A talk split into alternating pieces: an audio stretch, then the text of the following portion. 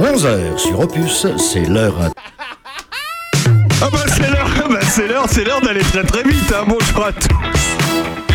Euh, je sais pas ce qui se passe. Bonjour à tous, bienvenue dans l'heure intelligente sur Opus. Nous sommes avec vous jusqu'à 13h pour agrémenter votre apéro d'infos numériques, animales et dansantes. Bien sûr, on leur a proposé de passer à l'heure intelligente sur Opus et ils ont évidemment répondu présent. Irène Olrier, bonjour Bonjour Bonjour, elle est conseillère départementale du canton de Charnieret de Puisay. Elle est avec nous, c'est du sérieux. Nathalie Jarre, bonjour Bonjour Elle est community manager. Elle nous dira ce que c'est, parce que certains ne savent pas ce que c'est, de l'office de tourisme de Puisay-Forterre, mais aussi adjointe en charge de la communication et de la culture de Charnieret de Puisay.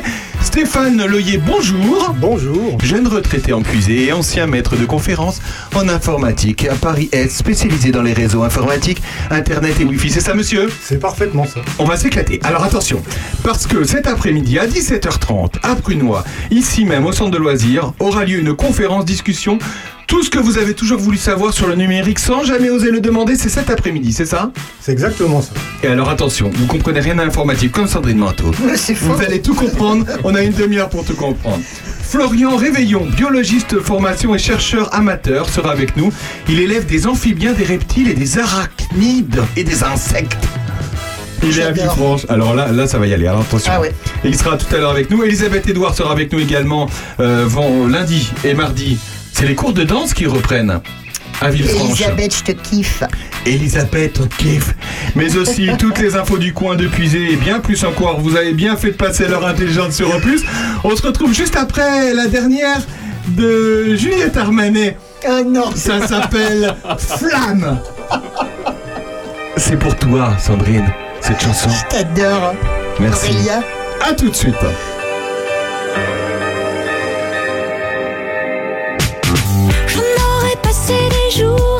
Chansons d'amour Au piano toutes mes gammes, au stylo tout mon game. Jour après jour après jour, je ne sais que parler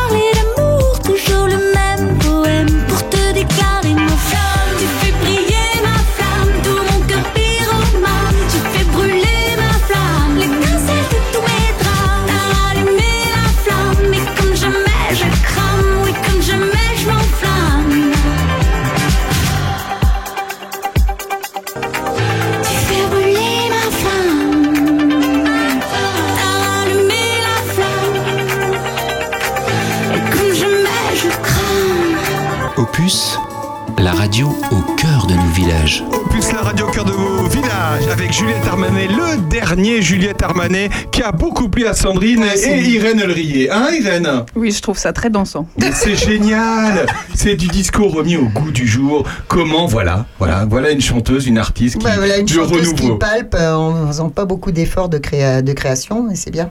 Voilà un autre qui n'a pas fait beaucoup d'efforts. Attention.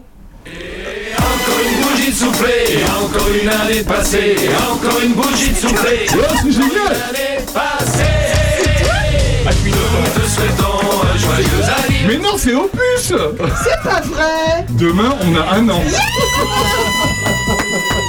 Joyeux anniversaire Opus hein. Ouais, bah, merci. Avec, Patoche Sébastien, quand même. Ah ouais, ça c'est bon, c'est la meilleure. Alors, on n'a pas pu l'inviter, il était trop cher, voilà. Mais, euh, mais il est avec nous dans les cœurs. Oui, bah oui, évidemment, on a un an. Alors voilà, on nous souhaite un bon anniversaire. On vous, on vous prépare plein de surprises pour cette fin d'année. Plein, plein de surprises. Mais c'est pour ça qu'on boit énormément d'alcool depuis tout à l'heure. hein. Euh, oui, Je effectivement. comprenais pas pourquoi on buvait énormément d'alcool dans ce studio. Effectivement. Euh, on va parler, euh, on va parler informatique. suis ingénieur informaticien. Qu'est-ce que c'est ça? J'aime les ordinateurs. Oh, Windows 98. Voilà, on va parler informatique. Restez avec nous, surtout euh, restez avec nous, puisque on va vous parler d'électronisme.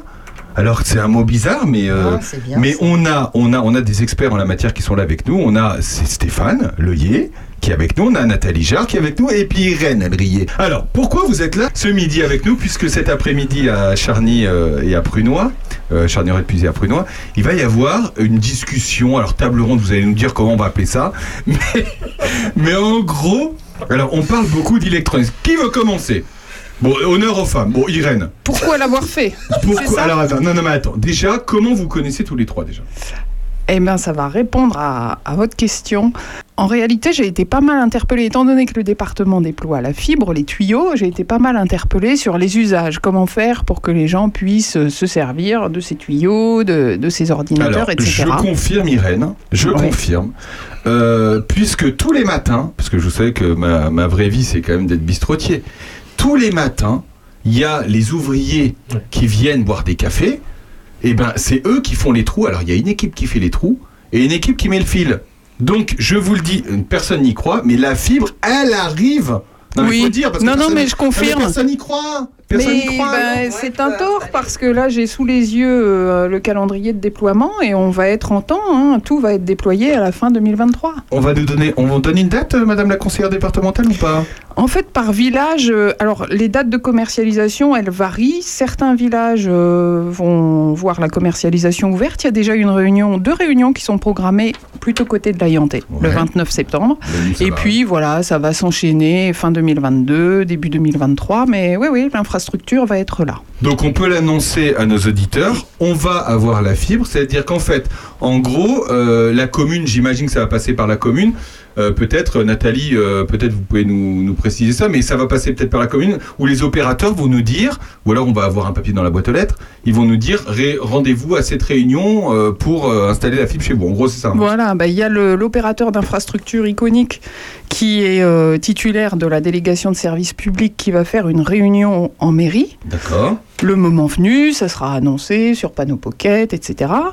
Et euh, lors de cette réunion, euh, l'opérateur va surtout alerter les usagers sur les points de vigilance à avoir.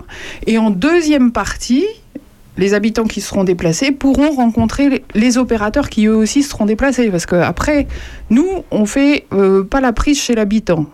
La prise chez l'habitant, c'est Orange, C'est Free, ça peut être. Scani, etc. Donc, Iconique, ouais. Iconique s'arrête jusqu'au PBO, le point de branchement optique. Voilà. D'accord. Et après, ça est le point de terminaison optique, donc le PTO, qui lui est, est Va directement voilà, jusqu'à chez l'habitant. En Voilà. gros, euh, celui qui relie euh, la prise euh, à côté de la prise téléphonique, hein, c'est l'opérateur. Absolument. D'accord. Auprès duquel il faut souscrire un abonnement. Nathalie Jarre, Nathalie Jarre, pourquoi euh, vous êtes tous les trois ici? Est-ce que vous pouvez nous expliquer pourquoi vous êtes tous les trois? Bah, Au-delà du fait qu'on vous a invité, évidemment.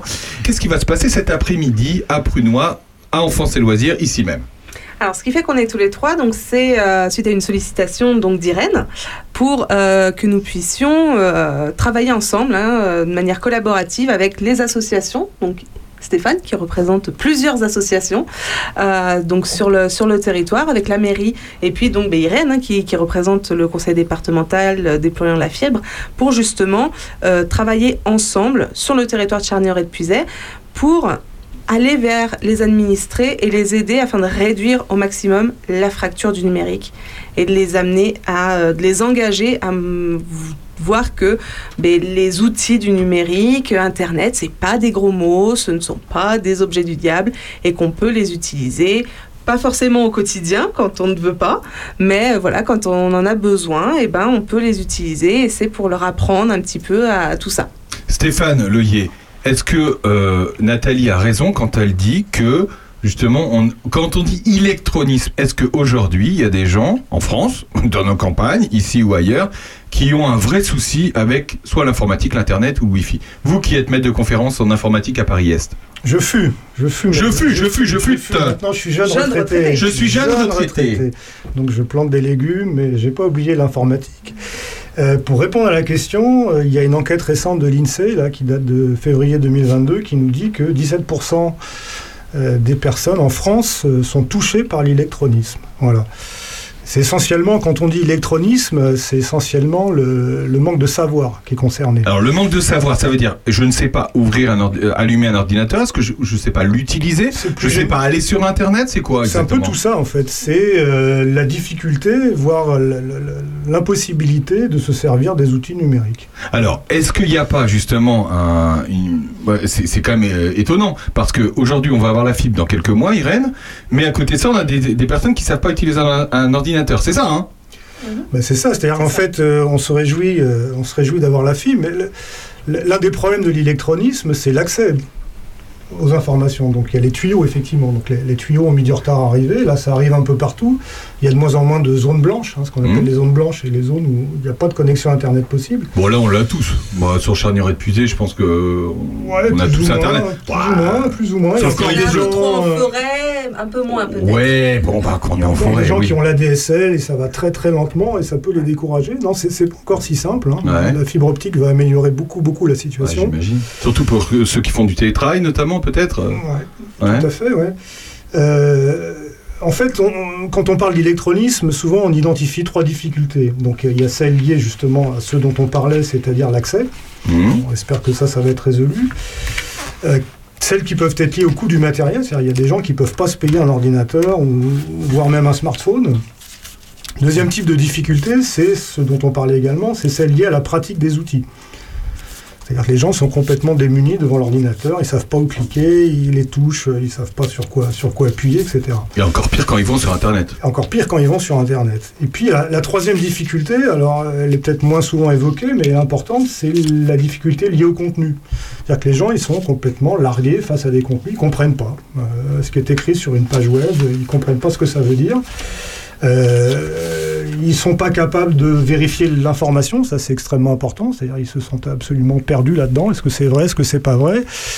Euh, Il y a des problèmes de sécurité, c'est-à-dire qu'ils ont peur. Ils se Ouais. disent ouais, mais moi si je me connecte sur ce site, etc., on va me prendre mon mot de passe, on va me prendre mon, code de carte Les mêmes bleue, qui refusent de- de- de- d'utiliser le sans contact. Ouais. Carte bleue. Alors que Limite. c'est alors que c'est bien sécurisé. Alors que c'est super. Ouais, c'est bien sécurisé.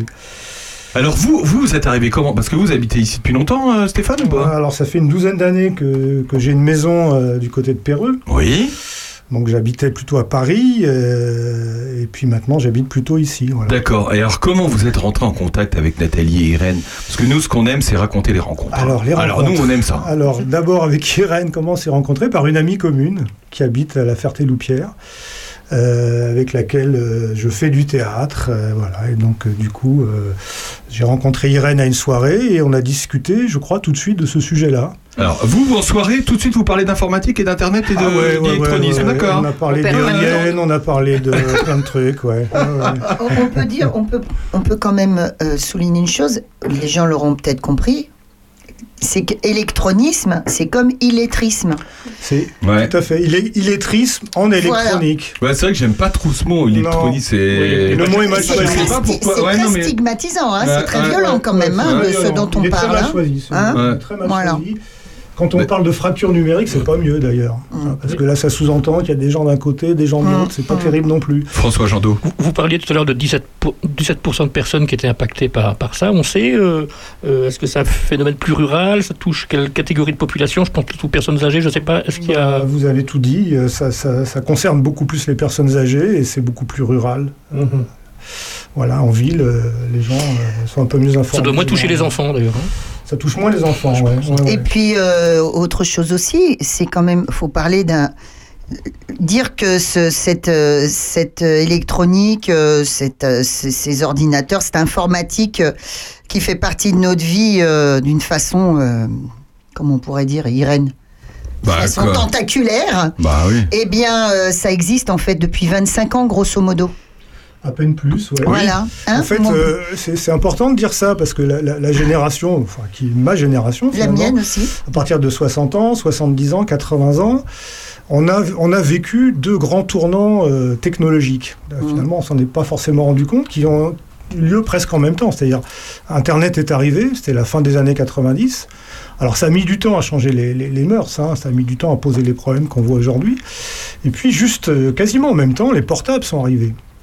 Donc les portables, ça n'a pas fait du tort tout de suite, si on peut dire ça. C'est-à-dire que ça servait juste à téléphoner, c'était bien.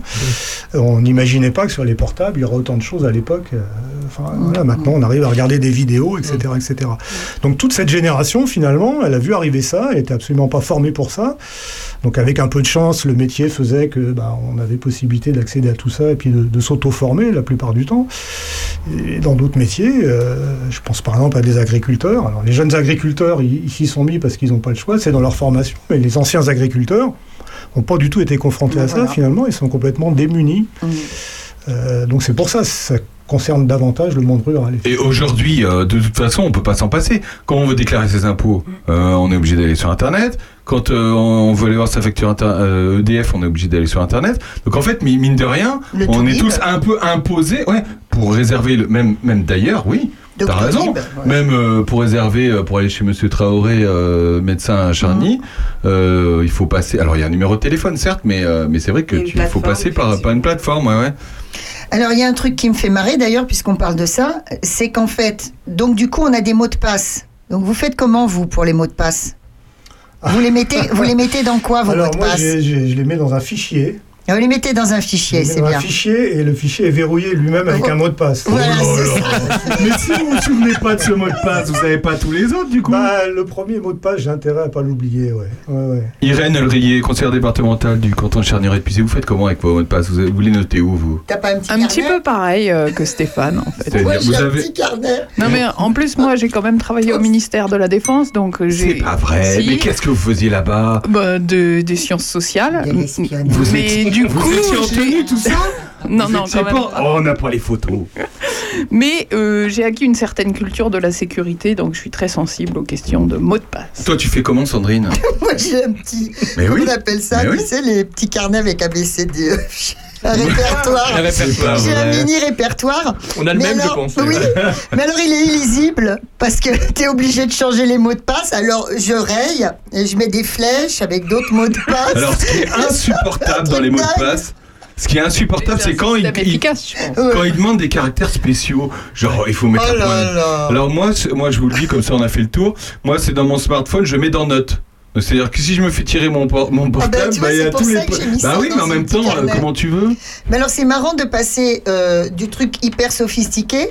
Le retour au petit carnet avec le petit crayon et les petits onglets. mais François. Mais c'est drôle, moi, moi j'ai plus, j'ai plus confiance. Alors je suis pas un fanat de- d'internet et tout, mais euh, j'utilise. Enfin, j'ai plus confiance à mon petit carnet qu'à un fichier euh, sécurisé, euh, mot de passe sur internet. Mais là, ça en dit long, Stéphane, justement, sur la peur. Mais la peur, vous devez la retrouver. Alors peur, Et j'ai sûrement, pas vous peur, allez- mais mon petit carnet, je sais qu'il est là. Il Sûrement que cet, cet après-midi, vous allez en parler de cette peur. Il y a des gens qui vont vous dire, mais attendez, moi, euh, en fait, je veux pas aller sur l'ordinateur parce que j'ai peur qu'on me pique tel, tel truc. Et puis, de toute façon, mes mots de passe, je m'en souviens pas. Vous avez des trucs et astuces? Vous allez donner cet après-midi à 17h30 euh, un Prunois des trucs et astuces? On va en parler, oui, oui, on va en parler. C'est un des gros problèmes, effectivement. Et il y a de plus en plus de, de- de- de tentatives, de, de fraude, de récupération, de mots de passe, etc. Ouais, c'est un vrai problème. On reçoit tous des, des mails frauduleux, des spams frauduleux, etc. Oui, de la CPAM, des impôts, et on clique, on dit, ah bah, il- s'il m'écrit, c'est qu'il faut, que je fait- faut que je réponde. Ça fait partie des objectifs des ateliers qu'on va essayer de monter, justement, de sensibiliser les gens à ça et puis de, de voir un petit peu qu'est-ce qui revient très souvent. Justement, les mails frauduleux sur lesquels, surtout, il ne faut pas cliquer. Voire même les textos frauduleux sur les, les smartphones. Sandrine Manteau qui m'envoie souvent des textos frauduleux. Oui, non, mais ça me fait beaucoup rire. ça m'intéresse beaucoup, la, déma- la dématérialisation. Parce que moi, je suis une grosse écolo. Donc, évidemment, moins de papier, moins de papier, ça me plaît beaucoup. Et puis là, en ce moment, euh, j'ai un grand loisir, c'est aller à l'hôpital assez souvent. c'est sympa. Et euh, je me suis dit, tiens, au lieu de faire piscine ou karaté, je vais faire hôpital. Et donc, le nombre de papiers qui sortent de leur ordinateur. Mais qu'ils impriment, tu veux dire? Ah, bah il y a que ça. On en parle avec les filles. À chaque fois que tu as un rendez-vous, un truc comme ça, alors le papier, il est bien propre, hein, il est bien neuf. Ils- ont des bécanes comme ça, des imprimantes géantes quand même, hein, comme des tours. Et les filles, elles ont honte, elles me disent, parce que c'est des filles. hein. Les bonhommes, apparemment, secrétariat, ils sont trop. Soit. ah, ils sont trop nuls, en fait, pour faire du secrétariat. Donc, il n'y a que des filles. Et, euh, et- pour moi, et- ça. et donc, euh, les filles, elles ont honte. Elles me disent Bah oui, on a honte. Euh, tenez, il y a, il y a deux lignes sur mon papier et on fait ça toute la journée. Pour tout le monde. Alors, si tu veux, l'informatique, là, il a ses limites méchantes quand même. Qu'est-ce que t'en penses? Stéphane. Oui, oui, oh là là. L'informatique a plein de limites. Alors, pff, c'est un autre débat, mais est-ce que l'informatique est, est plus écolo que, que ce qu'on avait avant Eh ben C'est- non, tout C'est très, c'est très discutable. Est-ce que, est-ce que vaut pas mieux, dans certains cas, rester sur papier Pourquoi pas? L'informatique, ça consomme énormément d'énergie. C'est un Voilà. des- c'est un, des gros problèmes. Voilà. Les, les- transmettre des informations sur des fibres optiques, ça demande de l'énergie. Les stocker dans les fameux data centers, là, ça en demande encore plus. Euh, donc c'est un vrai, c'est un vrai problème écologique. ouais, ouais. On se retrouve dans un instant avec euh, Stéphane, Irène et Nathalie, juste après Elton John, qui lui est né en 47. Et à l'époque, il n'y avait pas d'ordinateur. Ou c'était le début, début, début. hein. Nous non Hein plus, on n'a pas fait nos. Nous non plus. On n'a pas fait nos études euh, avec des ordi. T'as pas- T'avais pas d'ordi, bah, moi non plus. Ah, tout de suite. time love is bringing me down Cause I just can't get started with you My love I hear you saying that I'm too hard-hearted Wipe those stars from your eyes And you get quite a surprise Because you see Everybody's got a part-time love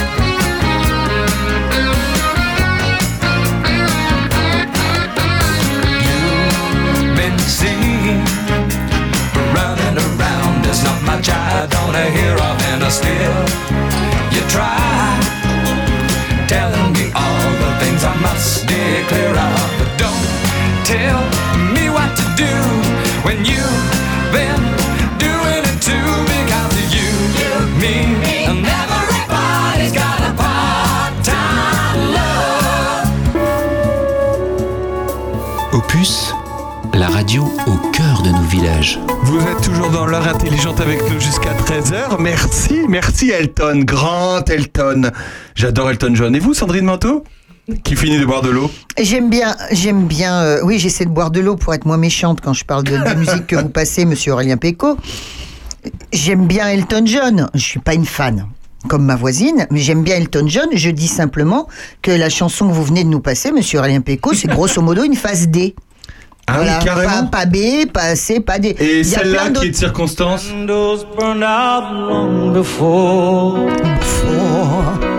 your legend ever will. Non, mais ça, on s'endort, on peut pas mettre Mais ça c'est- euh, pendant c'est l'heure une magnifique intelligente. chanson. Oui, non, mais j'aime beaucoup. Enfin, j'aime bien Elton John, je trouve pas mal. J'aime bien ses lunettes. Merci, merci madame. On est toujours avec Stéphane, avec Nathalie et avec Irène pour parler d'électronisme. Et surtout, on va arrêter avec ce mot. On va se dire qu'en fait, c'est l'Internet. Alors, pas l'Internet pour tous, mais c'est. C'est. euh, Comment on pourrait appeler ça? C'est compliqué, à la mais. portée de tous. euh, l'inter- Mais pourquoi que l'Internet? Alors, C'est l'ordinateur lui-même. Le, le numérique, le numérique. Le numérique. Est-ce qu'on pourrait dire, au lieu de parler d'électronisme, on pourrait dire les blaireaux du numérique? Non, oulala, Nathalie. je suis pas sûr qu'on ait beaucoup de mots. Nathalie a dit pas le mot blaireau, pas le mot nul, pas. Non. Non, mais. pas dit nul mais- Nathalie m'a dit mais- pas nul, hein Non, Alors, mais est-ce que. D'ailleurs, c'est une bonne question euh, à tous les trois, je sais pas qui peut répondre, mais est-ce que euh, certaines personnes se sentent honteuses de ne pas savoir utiliser un ordinateur, Stéphane? Ouais, ouais. Je pense qu'il y a Ordinateur, téléphone, tablette, tout ce qui est outils numériques, il y a des personnes qui n'osent pas. Hmm? Enfin, pour, je parle de- pour une anecdote. Pendant des années, euh, ça fait une quinzaine d'années que je suis sur Charny, et quand je suis arrivée, pendant des années, j'avais un voisin qui venait me voir une fois par mois à l'office de tourisme pour que je lui recharge son petit téléphone. Hmm. Et son excuse, c'était j'ai de gros doigts. Alors que pas du tout, Ouais. c'est juste qu'il savait pas bah, quel, sur, sur la, les, les espèces de grandes notes qu'on qu'on lui donnait, il savait pas quel numéro appeler, quel chiffre renseigner, ni rien. Donc il venait une fois par mois pour que je lui recharge son téléphone. Mais en fait, faut pas avoir. François Jandot, faut pas avoir honte de tout ça, c'est sûr. hein. Une Euh, petite question euh, toute simple. Euh, Vous parliez tout à l'heure des, des 17%. là. Comment on va aller chercher les gens? C'est tout le problème. Euh, c'est tout le problème. C'est c'est en partie pour ça qu'on est euh, Hum. ici aujourd'hui. Euh, C'est en partie, c'est surtout pour ça aussi qu'on va faire cette euh, cette animation cet après-midi. Voilà. Il- L'idée, c'est de faire venir les gens là. Donc c'est Mm. une première étape. Les ateliers, bon, on va commencer à les faire cet après-midi, mais ça sera surtout dans les semaines qui, qui vont suivre, dans les différentes communes. Parce que là, c'est le premier atelier. Là, c'est le premier le tout atelier. premier, Voilà, d'accord. C'est le premier atelier. Donc, Et on- ça va tourner. et ça va tourner. L'idée, c'est ça. L'idée, c'est que ça tourne dans les communes. Ça, c'est- Donc t'en as pour Non, 15 alors- ateliers. Alors quand on dit dans les communes, c'est, euh, je me permets, mais c'est dans les communes déléguées, c'est les communes. C'est, est-ce que c'est dans les villages de Charnier-Épuisé que ça va tourner Alors, Ou- ce sera essentiellement dans les villages de Charnier et de Puiset. Après, euh, si la Ferté-Loupière, si à la Ferté-Loupière par exemple, euh, on est amené à, à aller là-bas ou Somquès, parce que Somquès c'est vraiment à côté de Péreux, on, a la- on se partage la brigonnerie. euh, Ok, bon, on est, allez, on partage. Allez. C'est dans le même canton, Madame la conseillère. Admettons. Oui, c'est vrai, c'est vrai. Admettons. Bah, c'est vrai que c'est un groupe de, de bonne volonté où il y a donc des associations, il y a Click. Clic, euh, clic, on Oui. salue Alors, évidemment faut madame. parler des associations on- et, des, et des bénévoles. On euh, salue voilà. évidemment Madame Moissette qui nous écoute tous les samedis, je le sais. Donc euh, Monique, euh, on, on la salue, et, qui est la présidente de Clic. Clic, Absolument. qui est une association qui depuis des années, Absolument. justement, Et euh, on va œuvre beaucoup, pour, on va euh, beaucoup s'appuyer sur mm. Click et, et sur Monique et sur tous les autres de Click, puisque euh, eux ont déjà fait pas mal de choses dans ce sens-là. Alors Il y a Clic, c'est des une, asso- ateliers. c'est une association à Villefranche où on vient avec son ordinateur et on apprend finalement ce que vous allez expliquer cet après-midi. Clic euh, le fait euh, depuis des années, mais là c'est euh, vraiment ouvert euh, plus largement, hein, c'est ça, euh, Irène? Oui, ben, on, donc euh, ce collectif, en fait, réunit Click, réunit Enfance et Loisirs pour tous, réunit des bénévoles non associatifs, hein, euh, Eric, Céline, euh, Anna, et tous ceux qui voudront venir prêter main forte. La commune, qui va donc euh, recruter euh, Un chasse de chargé. recrutement oui, d'un conseiller numérique. Alors c'est quoi un conseiller numérique d'ailleurs, Nathalie, euh, adjointe à la, à la commune des Charnières et Puisé, c'est quoi un conseiller numérique? Donc un conseiller numérique, c'est une personne, donc c'est un agent de la collectivité qui sera donc, euh, là je parle pour, pour Charnier et donc qui sera dans les locaux de France Service et qui sera là en fait pour accompagner les gens à ben, ne plus avoir peur notamment de l'outil informatique, de l'outil numérique. C'est-à-dire que quand on galérera avec son ordinateur, on pourra aller le voir. Voilà. L'idée, là, il ne sera pas directement à l'accueil, hein, puisqu'on a les agents France Service euh, que je salue, euh, qui, euh, qui font un travail formidable et qui accompagnent les administrés dans les démarches euh, administratives, hein, donc dans tout ce qui va être euh, ben, les, des prises de rendez-vous, les impôts, tout ça. Et quand des fois, ben, le- l'échange peut des fois obliquer vers ben, là j'ai un problème avec mon téléphone parce que je comprends pas bien, j'ai les petits enfants, ils m'ont mis WhatsApp pour, euh, pour échanger avec eux, mais je sais pas comment ça fonctionne. Ou ah bah alors là, allez voir le conseiller numérique. Bien. Voilà, c'est le ça. conseiller numérique est là pour ça. Et donc là, on termine les- le recrutement et normalement, avant la fin du mois, on aura le conseiller numérique. Ah, c'est formidable. Ça, ça c'est ça, c'est très très bien. Très, Voilà. très bien. Donc Il y en a beaucoup collectif- euh, sur le canton des conseillers numériques, euh, Irène Elrier Euh, alors, à Hayan, un recrutement a été fait. Je- Il y a différentes communes qui euh, se sont lancées dans, dans, dans cette aventure. Ce qu'on a constaté, c'est que les conseillers numériques pouvaient souffrir d'isolement en milieu rural. Et donc, Souffrir d'isolement. et oui, et donc ce collectif, il est là Ça veut aussi. dire quoi, souffrir d'isolement Ben, je Mais nous, on va aller les voir, on veut être amis avec eux. Eh, on veut être amis avec eux. C'est exactement dans leur coin. Les Toute l'équipe de détresse amitié est là qui vous écoute. Ils ont pas d'amis, c'est ça. Non mais Nathalie Gérard, confirmez-nous que les personnes que vous, la personne que vous allez recruter a des- ont des amis. Oui. Merci. Oui, Non, mais en c'est fait, ils Non, ont- mais- en Sur des fait, critères. Non mais euh, Voilà. Sandrine et Aurélien, on vous recrute pas dans le collectif. Mais en fait, ils Vous traitez les usagers de blaireaux. Mais Vous nous dites que le conseiller n'a pas d'amis et Mais notre collectif, c'est tout l'inverse. Mais le conseiller numérique a 3000 amis, mais 3000 amis Sur dématérialisés Mais sur, Facebook, donc il a pas. Et, et sinon, eh ben, c'est un blaireau de l'amitié. D'ailleurs, eh, Il bonne, n'en que- a pas en vrai. bonne question, euh, pitié, toi. hein. Stéphane. Bonne pitié, question. Bonne question, Stéphane. Euh, Est-ce qu'on va apprendre dans ces euh, conférences et dans ces réunions que vous allez organiser euh, tout au long de. euh, Il y a une, euh, sur six mois, combien de temps? En fait, c'est pas des conférences, faut pas dire des conférences. ça fait- ça fait flipper. pas- ça fait Ça flipper, fait flipper. voilà. En fait, ce sont des ateliers. On, va faire, Ateliers. on va faire des ateliers par petits groupes, là, 3, 4 personnes, chacune avec un animateur.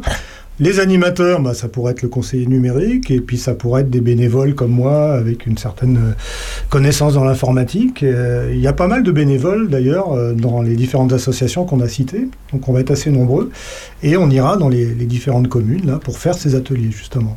Par exemple, celui qui veut aller sur Facebook, mais qui sait pas comment faire, est-ce qu'un jour, dans un atelier, vous allez lui expliquer comment y aller? Ah, Facebook, je sais pas. je Ouh, sais il aime pas, Facebook. il aime Ah, pas. il aime pas. Il aime pas. Il aime Il aime pas les réseaux sociaux. Non, je suis pas fan. On nous oblige à regarder des trucs. Mais on vous oblige à rien, hein. Non. Oh, mais, euh. Stéphane, on vous oblige à rien. On nous oblige à rien. On nous incite alors. Bon. On vous incite à rien. Alors il y a une chose importante quand même à dire, c'est que euh, donc il y, a, il y a, entre guillemets les institutionnels, il y a les bénévoles, etc.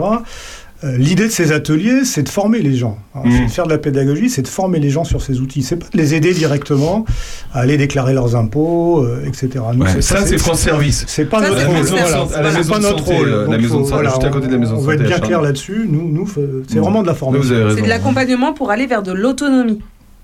À la maison, en fait. À la maison, tout seul. Le but, c'est qu'ils après, c'est qu'ils puissent après bah, envoyer seul un fichier euh, bah, via un email ou euh, euh, faire un- une visio avec les petits enfants sur WhatsApp. Alors attendez, parce que Par non mais c'est hyper intéressant, c'est-à-dire que moi j'ai jamais touché un ordinateur de ma vie, admettons. J'ai jamais touché un ordinateur. Vous commencez par quoi. Vous commencez par quoi, Stéphane?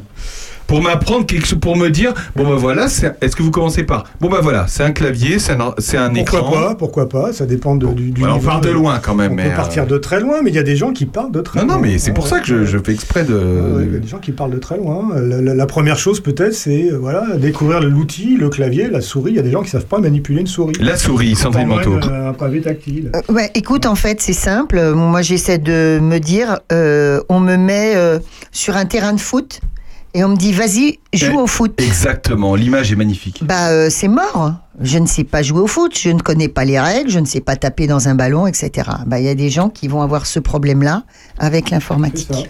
Merci Il y a madame. des Alors, gens qui n'ont même pas de ballon.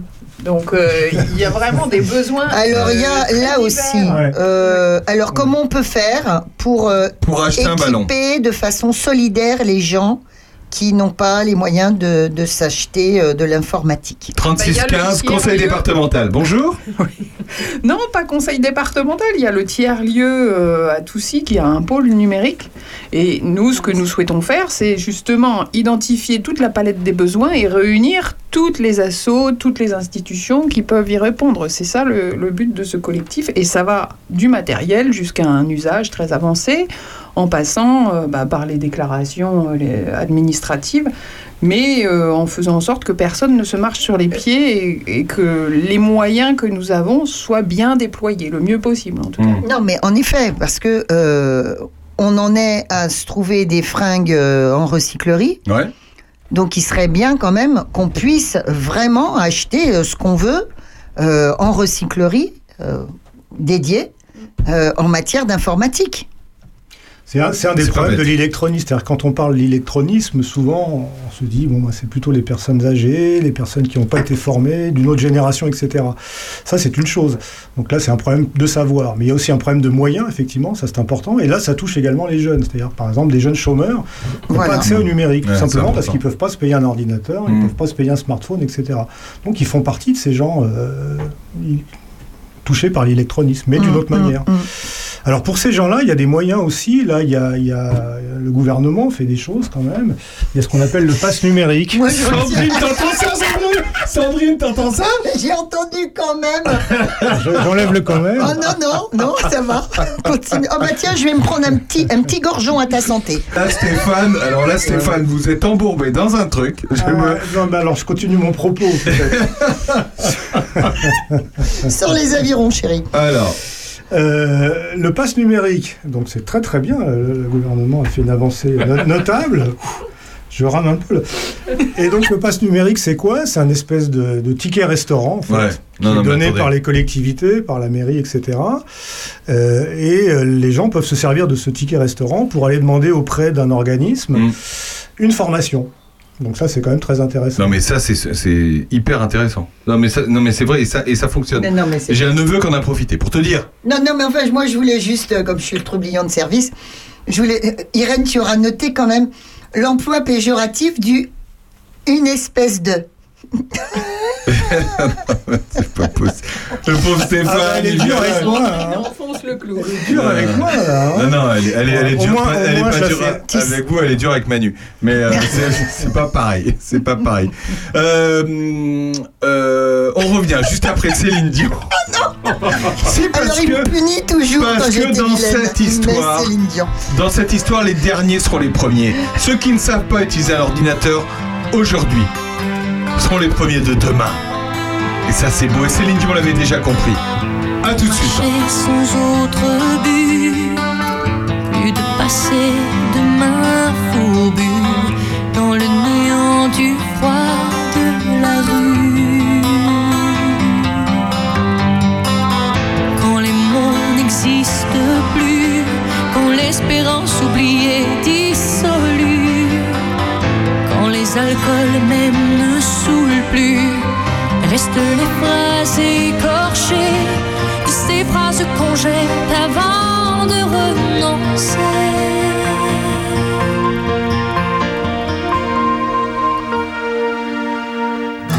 Les derniers seront les premiers dans l'autre réalité. Nous serons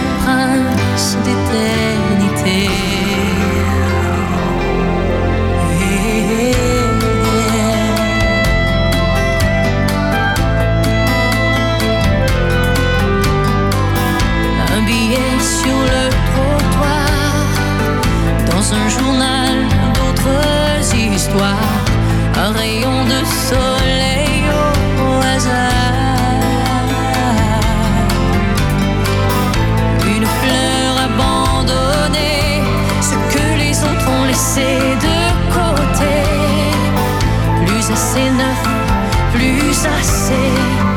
Quand t'as placé tout dehors, ne reste que ces phrases comme il au trésor.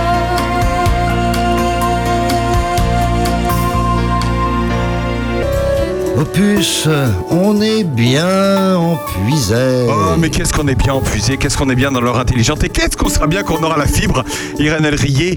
Euh, C'est elle vrai, arrive. mais elle arrive. Elle arrive, elle arrive. Quelques petites infos avant de continuer cette discussion. Sachez que depuis hier soir, c'est la Panza Festival à Chevillon. Incroyable festival qui se passe 24 heures de musique et de vin naturel. Ils l'ont titré comme ça. On l'a reçu, euh, Rosanne, la semaine dernière. C'est euh, encore ce soir. N'hésitez pas à y aller. Euh, petit euh, clin d'œil à la Gadup. Hier soir, c'était à Chevillon, salle Gaston Chausson. Faut pas traîner. Ah bah oui, c'était hier soir, hein, Sandrine. Donc euh, c'est- c'était, c'était hier soir. Et puis euh, rien à voir. Les obsèques d'Elisabeth II, c'est lundi. Voilà. Donc euh, non, je rigole, je rigole. Ah, aurait pu Ah, Charny aurait pu. Alors sur le thème euh, macabre, euh, c'est quand même les journées du patrimoine. Et c'était hier soir. Et on peut visiter la danse macabre à la Ferté-Loupière Toute la- samedi et dimanche. C'est pas vrai, mais on n'a pas l'info. Comment ça se fait qu'on n'a pas l'info? Alors, je vous invite à vous rendre sur puiset-tourisme.fr et dans l'agenda, vous allez avoir le programme de toutes les, euh, tout ce qui se vu. passe euh, en Puiset-Forterre pour les journées du Non patrimoine. mais attends, je suis abonné à la newsletter, j'ai pas vu ça. Au- alors, elle est, elle est partie un peu plus tôt aujourd'hui à, 4, à 2h30. Ah, mais c'est pour ça. C'est pour ça. On part toujours euh, de gens qui aimeraient bien utiliser l'ordinateur et l'internet et qui vont pouvoir tout comprendre ce soir à partir de 17h30. Alors, on se rend directement à Prunois au centre de loisirs. Absolument. On vous verra qui On vous verra qui On verra qui on nous verra Stéphane. nous, on nous verra nous. On Voilà. vous verra nous. Voilà. Et vous êtes accompagné de qui ce soir? Alors, euh, Nathalie sera là. Voilà. Nathalie. Irène sera là. Irène sera Voilà. là. Et puis euh, moi, et puis euh, tout un tas de bénévoles. Euh, les bénévoles de Enfance et Loisirs. Donc euh, il y aura euh, Anne. Anne. Anne. Anne. Euh, les bénévoles de Clic, il y aura certainement Monique qui sera là. Il y aura également Eric de la Paillonne. Éric de la Paillonne qu'on Voilà. salue et On c'est salue. ô, ô combien Qui a- qui un a- sujet pour lui. Plein, plein, plein, plein d'idées euh, très intéressantes sur le sujet. Donc en gros ce soir, enfin 17h30 tout à l'heure, on dégrossit. On on dégrossit. dégrossit tout. absolument. Voilà, c'est ça. hein. C'est ça l'idée. Tout le monde arrive, on discute, on est en train de faire un peu la discussion qu'on a eue euh, depuis là, depuis 40 minutes. Voilà, on dégrossit, on essaye de- de- de- d'inciter les gens euh, à participer aux futurs ateliers qui vont avoir lieu dans les différentes communes. D'accord. Est-ce que vous savez exactement quand est-ce que ça va se passer ces futurs ateliers ou pas? Il y a un premier atelier qui, est, qui va avoir lieu à Villefranche, Ouais. donc à Clic, puisque naturellement, euh, il y a tout ce qu'il faut dans cette association, des ordinateurs, etc. Donc ça sera le 24, le samedi 24. Samedi 24, d'accord. Absolument. Ça sera samedi où? 24 à 15h, à Clic, À Clic, Villefranche. À Villefranche, d'accord, ok. Voilà. D'accord. Et là, est-ce qu'il y a un thème sur ce premier ou est-ce que vous allez vous caler sur ce qui va se passer cet après-midi On va exactement se caler sur ce qui va se passer cet après-midi. Bravo. Voilà, voilà. Très très bien. Irène, euh, on rappelle que la compétence numérique, euh, c'est le conseil départemental. Est-ce que comment vous avez un, lien sur, ce, sur ces réunions? Est-ce que c'était prévu ou pas prévu? Vous êtes tombé sur Stéphane et puis euh, Bah, sur Stéphane, sur Eric, sur euh, des habitants du village, soit qui avaient des besoins, soit qui voulaient aider leurs concitoyens qui étaient un petit peu moins doués euh, avec leur ordinateur. Donc nous, on intervient parce que j'ai été sollicitée dans la mesure où on déployait et se pose naturellement la question des usages. Euh, on nous a beaucoup reproché de ne pas nous intéresser aux usages, mais c'est difficile d'en parler pratique, quand il n'y a pas l'infrastructure. Ouais, voilà, ouais. donc euh, bon, on a, on a attendu un peu. Aujourd'hui, le conseil départemental a aussi deux conseillers numériques. euh, dont Mais le- ils sont où? Eh ben, ils sont au conseil départemental et ils peuvent intervenir sur tout le territoire, notamment en lien avec les conseillers numériques des communes qui peuvent parfois euh, se sentir un peu seuls avec euh, beaucoup de demandes ou euh, une liste de tâches à réaliser qui peut paraître trop pour un seul homme. Donc il y a deux personnes Ouais. au conseil départemental qui sont chargées du numérique? Et qui Euh, sont les conseillers numériques. Alors, il y a, il y a la direction euh, des services informatiques, il y a aussi tout le pôle euh, développement au niveau de l'infrastructure qui fait le lien avec le, la- le délégataire euh, de, de services publics iconique. Mais pour les usages, il y a donc deux conseillers numériques et euh, la direction des services informatiques et d'information est en train d'élaborer en lien avec le, le vice-président au numérique Pascal Henria le schéma des usages départemental. D'accord. Donc qui, dont je connais pas euh, le détail, euh, je pense qu'il y aura pas mal de choses sur la santé, la télémédecine, Ah et oui. puis sur le télétravail, Mm. euh, parce que voilà, le numérique, ça, ça fait partie de l'attractivité du territoire, mais ce schéma sera présenté à l'Assemblée des élus à la fin de, à la fin de l'année. Bon, bah c'est formidable. Grâce à vous trois, on va en savoir plus pour ceux qui euh, galèrent un petit peu. Et c'est pas grave de galérer, hein, Stéphane? Absolument. C'est pas grave de Absolument. galérer sur un ordinateur ou Internet. On est là pour leur expliquer tranquillement. Voilà, hein, Sandrine Ouais, Est-ce que tu es tombé euh, vraiment, euh, Stéphane, sur des réfractaires à l'informatique que tu as réussi à, à séduire, à conquérir? Ah, Moi, je lâche jamais rien. Voilà. Je- Il lâche jamais rien. Je lâche jamais rien. Il y a toujours moyen de trouver un biais pour euh, amener les gens, les faire progresser, etc. C'est bien. Ça peut être long, hein. Ça peut être très très long et laborieux. On est parti pour 15 ans. Voilà. 15 ans d'éducation. 15 Non, ans d'atelier. Non, mais justement, est-ce que vous savez pour combien de temps on est parti justement sur ces ateliers? Oh là. Non, mais je sais pas. Non, mais... Au niveau, au niveau du conseil numérique, il est là pour au moins deux ans. Ah oui, au moins deux ans, d'accord. Il est là pour au moins deux ans, puisque donc c'est euh, c'est dans le cadre de France Relance, donc c'est euh, voilà les, les communes et même les entreprises qui souhaitaient faire la demande d'un conseiller numérique Ouais. sur la plateforme dédiée, donc c'est s'engager pour deux ans. Donc nous c'est au moins au moins deux ans. Ouais. Et, euh, et après, euh, bah, Bah, moi, je viens de prendre ma retraite. que ça. Il a Donc, tout je le suis temps, là- Stéphane. Je suis là pour au moins 20-30 ans. moi. Sandrine. Moi, je voudrais pas dire, mais Stéphane nous a dit à plusieurs reprises qu'il avait pris sa retraite. Je pense que sous des dehors très cool, il est un peu traumate, quand même. Pas du tout. Alors là, Mais vous faites vachement jeune, Stéphane. merci beaucoup. Mais de rien, Stéphane. J'ai l'âge de prendre la retraite, c'est légal. Et il faut dire un truc, c'est que Stéphane Loyer, il a quand même écrit des livres. Oui. Qui sont encore en vente euh Oui, ils sont encore en vente. Et c'est J'ai quoi j'ai écrit le- le- la dernière édition juste avant de partir à la retraite. Voilà. De- ça continue. De- D'un bouquin que j'ai écrit euh, en la première édition date de 94. Ouais. Ça nous rajeunit s'appelle, pas. ça ne rajeunit pas. hein. Mais le bouquin s'appelle Réseau et transmission. Oh, ça c'est cause, ça cause des transmissions, des réseaux internet, euh, du Wi-Fi. Bah, remis au goût du jour par rapport à 94, du coup. Remis au goût du jour. Et voilà. Stéphane, y a-t-il un peu de suspense?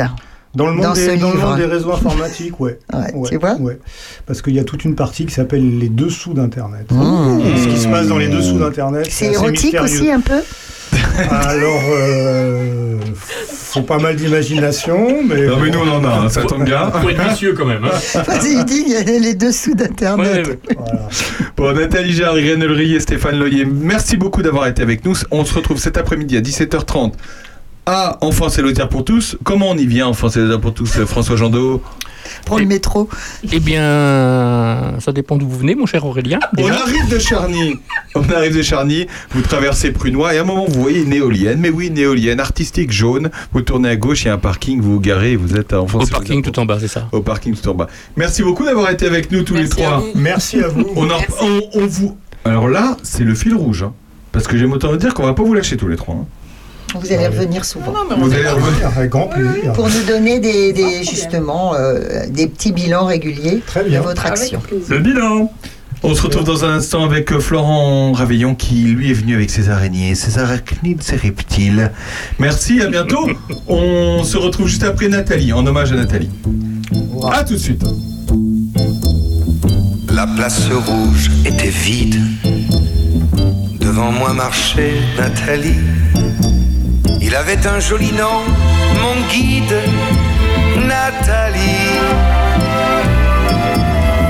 La place rouge était blanche, la neige faisait un tapis.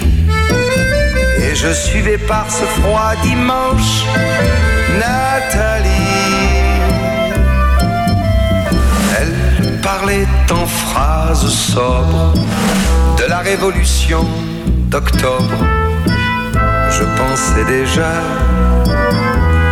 qu'après le tombeau de Lénine, on irait au café Pouchki boire un chocolat. La place rouge était vide. Je lui pris son bras, elle a souri. Il avait des cheveux blonds, mon guide, Nathalie.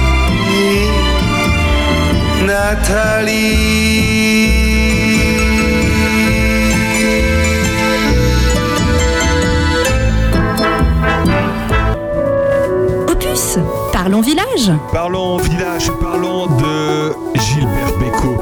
Quelle magnifique chanson. On l'a déjà passée plusieurs fois euh, grâce à Bernard Lecomte. Non, on l'a déjà passée parce que je sais pas, elle me fait penser à la Russie. Donc on l'avait passée euh, quand Bernard Lecomte arrivait, qui sera avec nous tout à l'heure pour parler d'actualité. Euh, magnifique chanson. On est avec Florian. Bonjour Florian. Ah, attends, tu pourrais me laisser parler quand même de Beko. Excuse-moi. Ah, mais bonjour, c'est incroyable. Non mais quand même bonjour, bonjour Florian. Puis le petit lapin, là, il est tout jeuneau, on va lui parler de vieillerie. Bah, ça date de. D'abord, mon petit Florian, cette chanson, elle date de quand d'après toi? J'ai 70, 80. Tu vois un peu comme il est dans la panade. C'est 64. Alors, ce qui est rigolo, c'est que c'est une chanson qui est composée, donc musique par Beko, paroles François Xavier, au lieu de manger des cacahuètes. Johnny Hallyday. Je ne sais pas.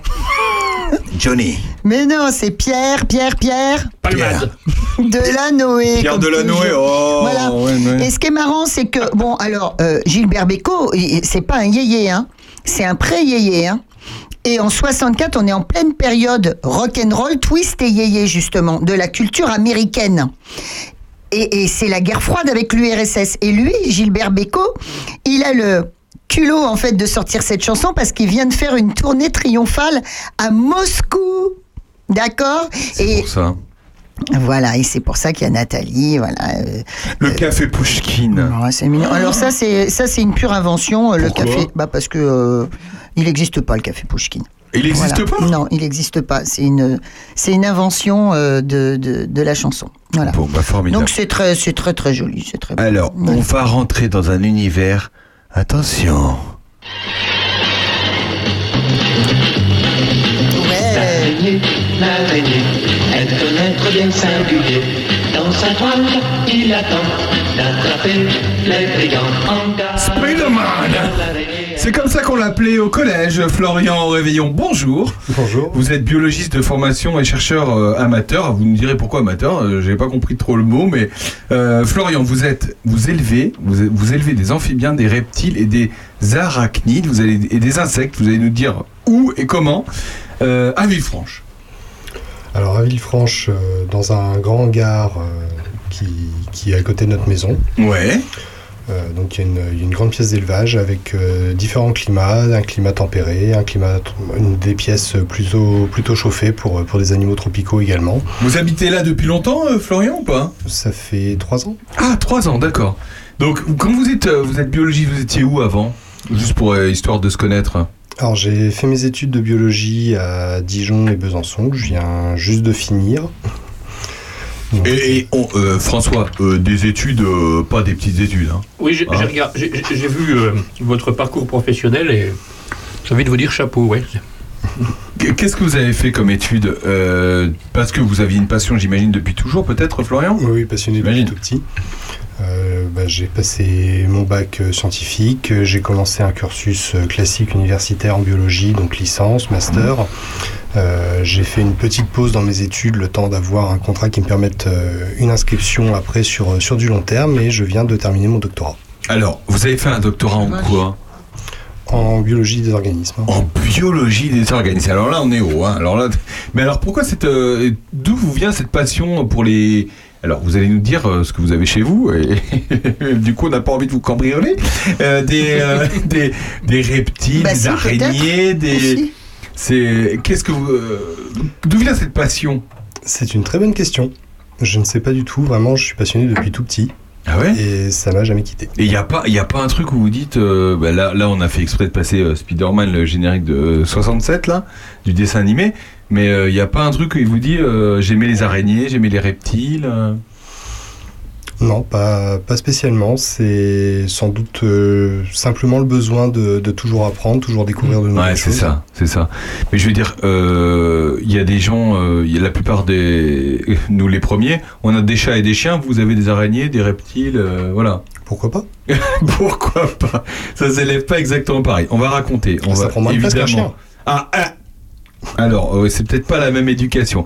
Euh, donc aujourd'hui, chez vous, par exemple, euh, si on arrive chez vous, si euh, vous nous invitez chez vous, euh, qu'est-ce qu'on peut voir chez vous? Alors, pour le moment, c'est pas ouvert au public. D'accord. Je tiens à le préciser pour, pour des raisons légales. On n'a pas d'autorisation d'ouverture d'établissement pour le public à l'heure actuelle. Alors, quand vous dites légal, excusez-moi, on pose des questions au fur et à mesure, mais quand vous dites légal, il faut une autorisation légale de la préfecture ou des autorités compétentes pour recevoir du public quand on a, par exemple, des, des animaux comme vous avez chez vous? Oui, tout à fait. Ah en oui, fait, au-delà de, de 13 demi-journées de, de présentation public par an euh, dans un établissement d'élevage ou même chez un particulier, on est considéré comme établissement de présentation publique, donc comme un zoo. Ah d'accord. Et donc il faut toutes les autorisations d'ouverture. 13 euh, jours. 13 jours. Et ça, ça implique également beaucoup d'autres choses. euh, un endroit qui soit clôturé intégralement, clôture opaque, une visite vétérinaire tous les ans, etc. Hmm. Alors, Comme quand vous comme dites un zoo. 13 jours, euh, 13, Florian- 13 demi-journées. Ah, c'est pas vrai. Faut, Donc, ça veut dire- 7 jours. En fait, à partir de 7 jours, on devient un zoo. Alors, ça veut dire que si vous, vous organisez 7 jours d'ou- d'ouverture chez vous, euh, vous avez le droit jusqu'à 7 jours par an, en fait. Jusqu'à bah, moins de 7 jours. 7 Ah jours exclus, du coup. Donc, euh, donc 13 demi-journées par an. D'accord. Bon, alors là, vous nous faites un peu flipper parce que Sandrine, est-ce que toi, tu as une phobie de ce genre d'animaux ou pas? Non, j'ai une passion absolue pour les insectes. Euh, tiens, tu sais, je suis une extrémiste. Je, je jure après toute personne qui écraserait une micro, un micro moucheron. Voilà. Pourquoi? Bah parce que euh, j'ai un respect immense pour les insectes, particulièrement les insectes. hein. Les amphibiens aussi, mais particulièrement les insectes. Euh, Et puis je trouve que euh, à l'heure actuelle, on parle de de plus de 75% de diminution de la biomasse des insectes volants en 30 ans. Si tu veux, moi, c'est un truc auquel je pense presque tous les jours. Voilà, Et c'est un sujet actuel d'ailleurs, euh, Voilà. Florian. Et, et quand on parle d'insectes volants, je tiens à préciser que qu'on parle des, des insectes ptérygotes qui représentent plus de 90% des insectes. Alors, c'est quoi comme sorte d'insecte En Euh, fait, c'est tous les insectes qui ont des ailes. Ah, donc, tous les euh, donc ça inclut quasiment l'intégralité des insectes. Ceux qui vont pas être dedans, ça va être par exemple les poissons d'argent, qui sont des, des petits insectes qu'on peut trouver dans, dans des lieux un petit peu humides, sous des écorces, euh, parfois dans, dans les maisons également. Mais, euh, mais ça comporte que quelques espèces par rapport aux plusieurs millions d'espèces d'insectes recensées, qui sont quasiment tous des ptérygotes. Ah bon? Alors, euh, je faisais évidemment des petites, euh, des petites recherches là-dessus. J'étais absolument euh, ravie de, de rencontrer euh, ce jeune homme. D'ailleurs, je pensais que c'était un, vieux bonhomme. Juste pour, euh, pour briser la glace. J'ai 32 ans. 30, euh, 32. Il est plus jeune que moi, c'est incroyable. Eh bien, dans le journal du centre, euh, le journal du centre, donc euh, on parle de chez nous, on parle de la Bourgogne. Journal euh, groupe Centre-France. Je lis le cassis souffre de la raréfaction des insectes pollinisateurs. Et euh, il y a en intertitre, nous avons constaté que le nombre de pollinisateurs a chuté d'environ, écoutez bien, 95% entre 1981 et 2018, les amis. François Jandot. Mais on, on parle de, de, de grands effondrements, etc. Euh, Certains nous bassinent avec le, avec le grand remplacement, mais là, c'est, on, on parle du, du- du grand effondrement des, de- de- de- des animaux. Et c'est vrai que moi, en lorsque j'ai euh, habité ici en 1990, j'ai un grand jardin, j'avais des petites menthes, des mentidés, enfin, j'avais des menthes. euh, avec mes filles, mes filles jusqu'en 1998-2000, ça foisonnait de vie. Ça foisonnait. Et j'avais des grenouilles, j'avais des plein de papillons et tout, et il n'y a plus rien. Non. Florian, il y a, Alors, vas-y, il y a un avant, Florian. il y a un avant, un après, Florian Ah bah, sans blague. Alors il y a, il y a Pas un avant, un question. après, mais il y a aussi, des choses à prendre en compte dans nos pratiques culturelles également et euh, dans, nos, dans nos pratiques par rapport à nos jardins. Euh, quand on est arrivé euh, à Villefranche, le jardin était tondu en permanence. Et euh, moi j'ai dit stop, hein, surtout qu'il y a, il y a grand, hein, on a 7000 mètres carrés de terrain, donc, euh, donc à tondre ça prend un petit moment quand même. Et euh, j'ai arrêté de, de tondre, maintenant je ne fais plus que des allées. Je, je laisse pousser le, le reste, je fais une tonde par an histoire de- d'éviter que le, que le jardin s'embroussaille complètement.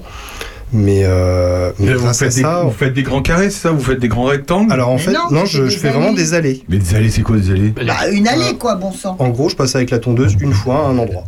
Et, et vous je fais un le chemin. reste Et je fais un chemin Ouais, et le reste, bien. je le laisse, euh, je laisse sans y toucher. Résultat des comptes, depuis qu'on s'est installé, on a pu recenser dans le jardin plus d'une trentaine d'espèces de, de papillons Incroyable. euh, ce qui est quand même beaucoup par rapport à, à une pelouse tondue. Euh, on a recensé pas mal de reptiles. Il y a des orvets qui sont revenus. On a des lézards verts depuis cette année. Euh, J'ai eu la chance euh, il y a deux jours de voir un hérisson euh, se Mm. balader dans le jardin également. Donc, donc il y a aussi des micro, enfin des, des mammifères de, de taille plus raisonnable qui vont, qui vont revenir. Euh, les amphibiens sont en train de, de revenir. J'ai fait deux points d'eau dans le, dans le jardin. Dans ces deux points d'eau, j'ai de la grenouille verte, j'ai du triton alpestre. C'est des bêtes qui reviennent vraiment très très facilement, si tant est qu'on leur donne la possibilité de, de revenir. Ah bah, Triton, j'adore ce nom. Vous n'êtes, vous n'êtes pas entouré de champs cultivés, vous peut-être? Alors il y a, Bah, ça y a un champ d'un côté du jardin. D'accord Euh, en fait, le. Parce que moi, c'est vrai que la maison, elle est encerclée, quoi. Alors, mais mais il y, a des- il y a des champs. Après, on est, euh, on est euh, juste devant la, la boulangerie à Villefranche. Donc, euh, Ah oui, d'un d'accord, côté, on est en plein centre-ville. De l'autre côté, on est, euh, on est en plein champ. Ça n'empêche pas les animaux de revenir. D'accord. Sandrine Minto. Bah, non, parce que ça, euh, tout à l'heure, on était avec euh, des, des, des fous d'informatique, etc. C'est pareil. Alors, euh, le, on nous demande d'avoir des, des pratiques euh, domestiques euh, un petit peu différentes de d'habitude. Éteindre, tu sais, ta box le soir, à gna gna gna, machin. Ne pas prendre le jet. Non, mais attends, je parle d'informatique, par exemple, éteindre la box. Et à côté de ça, on fait tout pour développer la 5G dont on n'a pas besoin nulle part. Nous, c'est pareil. Alors, nous, on va, on va arrêter de tondre, évidemment. On va arrêter, nous, en tout cas, de se servir de produits dégueulasses. Mais à côté, et le jardin, le, le, le champ d'à côté euh, est aspergé de néonicotinoïdes. Vas-y, néo, Néo- néonicotinoïdes, c'est ça Néonicotinoïdes. voilà, c'est ça. là, eh, Alors, si tu veux, voit. si tu veux, moi je veux bien, mais euh, euh, c'est compliqué. Après, moi, je tiens à rappeler une, une chose aussi par rapport à l'agriculture que, que l'on pratique en France par rapport aux autres pays du monde, euh, qui est une agriculture qui est quand même très propre. Alors, je dis pas Bah, qu'on est propre, plus rien. je dis pas qu'on est Pourquoi parfait. propre? Alors, on utilise très peu de produits en fait par rapport aux, aux autres pays. Alors, c'est sûr qu'un agriculteur qui va commander euh, 500, euh, 500 litres de Roundup d'un seul coup, ça fait beaucoup. Seulement, il va les pendre sur une surface qui est absolument immense. Ça, c'est intéressant. Et, Bon, tu sais euh, pourquoi il et- fait ça? C'est parce que ça coûte cher. hein. Non, mais attendez. Alors, il y a, il y a une histoire de, de tarifs, effectivement, mais, euh, mais allez vous promener dans les pays de l'Est, regardez ce qui se pratique là-bas en termes de, de pratiques culturelles, et, euh, et vous verrez que les produits utilisés, c'est absolument démentiel par rapport à ce que nous, on peut mettre dans nos champs. Donc, euh, donc il y a aussi une forme d'agriculture qui est à saluer en, en France. C'est sûr qu'on utilise toujours des produits chimiques, c'est sûr que ça fait du mal à la biodiversité, mais euh, on a l'une des agricultures les plus, euh, les plus propres en termes d'utilisation de produits euh, au monde. Donc, C'est hyper intéressant ce qu'il est en train de dire. Non, mais attendez, c'est-à-dire que, pour vous, les, les insectes, c'est important, les insectes, les, les araignées, on va en parler et vous allez nous dire exactement ce que vous avez.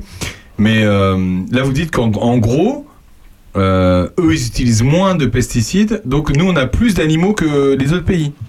il y a, il y a quand même beaucoup plus, en, en tout cas dans nos champs, sur les, sur les bordures de champs, etc. Après, il y a toujours des progrès à faire, il y a, on peut toujours faire mieux. Ça, euh, ça, je ne vais pas aller dire le contraire. On peut replanter des haies, on Voilà. peut arrêter de, de, de, de balancer des insecticides quand il n'y en a pas besoin.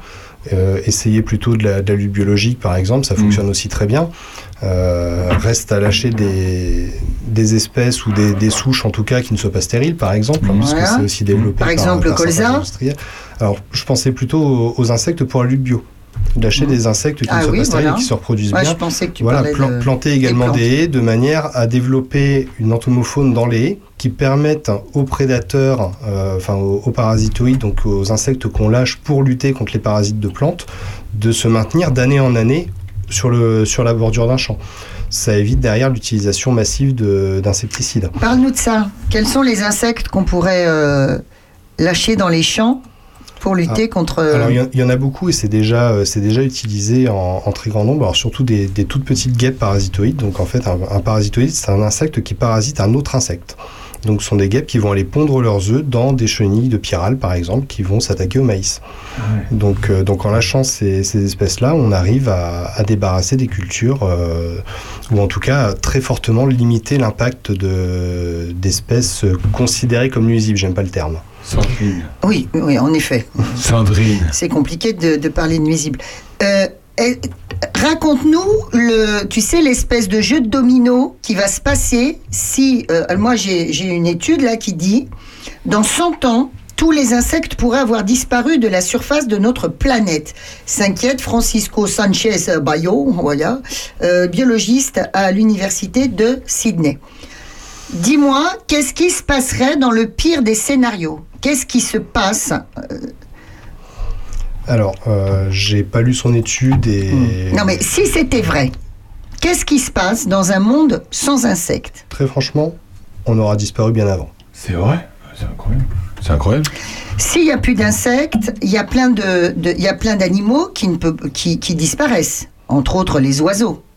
Alors, Qui- il y a il y a plein de- Oui, alors ça, ça a déjà été montré. Par exemple, euh, quand on va dans le sud de la France, il y a de moins en moins d'hirondelles. Voilà. La raison Pourquoi est très simple. Il n'y a euh, plus à bouffer. Voilà, parce qu'on démoustique en Camargue. Euh, voilà, on démoustique en Camargue. Parce qu'on supporte plus une incroyable. petite piqûre de, de moustique quand même. Tout de suite, on est traumatisé Mais quand on même. vient en vacances une Hein semaine, on veut pas de moustiques. Euh, ou alors, pareil, les chauves-souris, par exemple, aussi. Oui, alors il y, a- il y a beaucoup d'espèces qui vont être impactées. Voilà. Euh, pareil pour beaucoup de, de plantes euh, à pollinisation entomophile, donc qui, nécessitent le- les insectes pour, euh, pour être pollinisés. Maintenant, euh, réellement, arriver à une disparition complète de l'entomofaune terrestre, personnellement, j'y crois pas spécialement. Parce que, à mon avis, l'homme aura arrêté de, de faire du mal, degré ou de force, bien avant.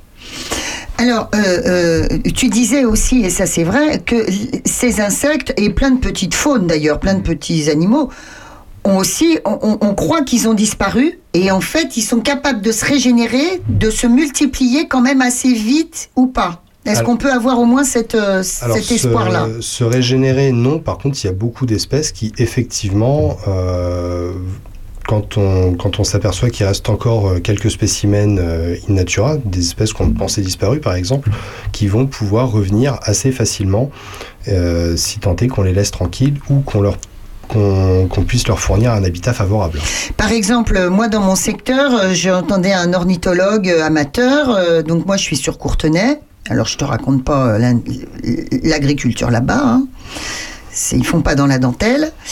Eh ben, le type me dit, euh, bah, quand j'étais petit, il y avait des fauvettes partout.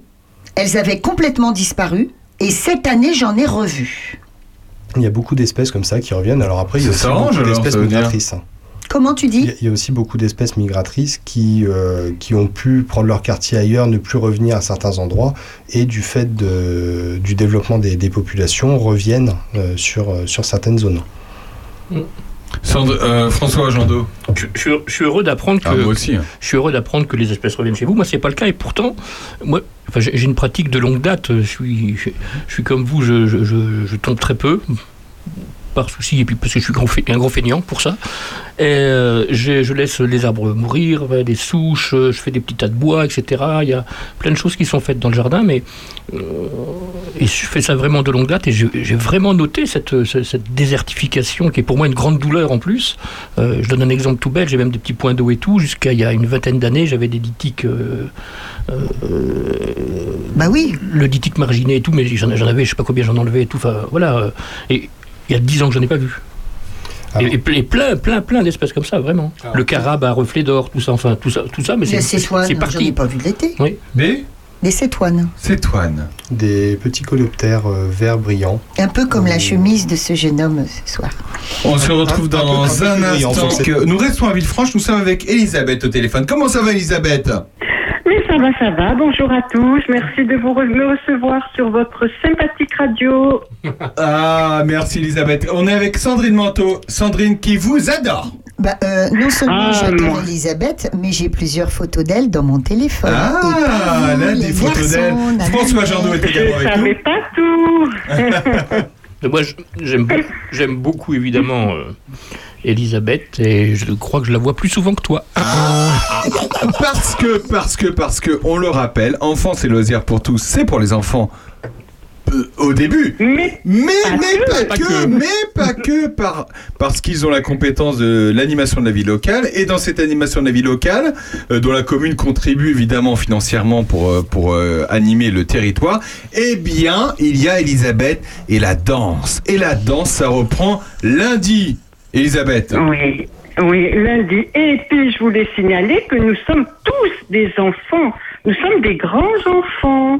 Donc, à partir de lundi, eh ben, on va se mettre, euh, on va se remettre à danser. On va reprendre notre activité dans cette charmante salle des fêtes de Villefranche-Saint-Phal.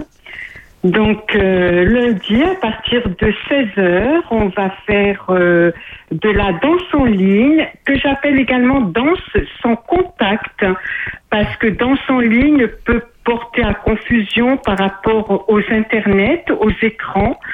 Donc euh, je préfère danse sans contact, Sans comme le. Madison. Sans le- contact. Alors c'est une Comme la carte Oui. D'accord. voilà, c'est ça. Alors, c'est une danse qui a pris beaucoup d'ampleur au moment de la Covid, parce que c'est une danse qu'on, une- les danses que l'on fa- que l'on danse seul, comme le Madison, comme tout le monde connaît bien le Madison, donc c'est une danse traditionnelle. Donc, on fait toutes les danses en couple peuvent se faire en danse sans contact.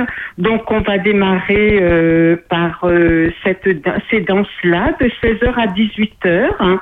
Et de 18h à 19h, eh ben, on va rentrer dans la danse en couple. Ah. Parce que voilà, il en faut aussi. Hein, Mais voilà. Sandrine, euh, Sandrine euh, moi, j'ai, par exemple, imaginons que j'ai jamais dansé. Moi, j'adore danser, mais j'ai jamais dansé. Est-ce que je peux venir à 16h à Villefranche euh, lundi Et puis, vous m'apprenez quoi lundi, du coup? Alors, lundi à 16h dans la danse en contact. Alors, si vous voulez, moi, je travaille à l'instinct, je travaille, euh, je, j'attends mes élèves et je m'imprègne un petit peu de leur, euh, de leur bonne humeur, de ce qu'ils ont envie de faire. J'essaye de, voilà, de rentrer un petit peu en eux et puis je ne fais aucun programme. Je programme au moment de, au moment des cours. Donc, euh, en général, on va faire du Madison parce Mhm. que c'est. Après, on peut faire du merengue. Du on peut faire du merengue. On peut faire de, du disco. Ah. On peut faire. euh, voilà. Après, euh, voilà, on peut faire de tout. De tout. Euh, c'est. Je reste un petit peu sur les danses entraînantes parce qu'on peut faire également du tango. On peut faire de la valse. Ouais, c'est on peut faire tango, du non, boléro. Ça me paraît compliqué, le tango. Mais il faut avoir Pas du quelqu'un. tout. Il faut venir avec quelqu'un Mais- pour le tango, du coup. Non, non, la danse, la danse n'est pas compliquée. Moi, je pense que du moment qu'on sait marcher, on sait danser. Voilà. Donc, euh, et la danse, c'est quelque chose qui est tout à fait. On met du rythme sur nos, sur nos, notre marche. Sandrine Manteau qui voilà. chante plus qu'elle ne danse. Oui, ça c'est vrai. hein. Mais j'attends toujours Sandrine. Ah non, mais je l'attends, je l'attends. suis trop nulle, mon Elisabeth, pour venir. Mais tu iras lundi à 16h. Ah, j'ai- tout le monde se trouve, tout le monde se trouve nul au début. Hum, Non, alors écoute, moi, Moi, je la bien première. danse à deux, mais alors la- ta série de pas à mémoriser, j'en suis absolument incapable. Alors, je vous laisse simplement balancer.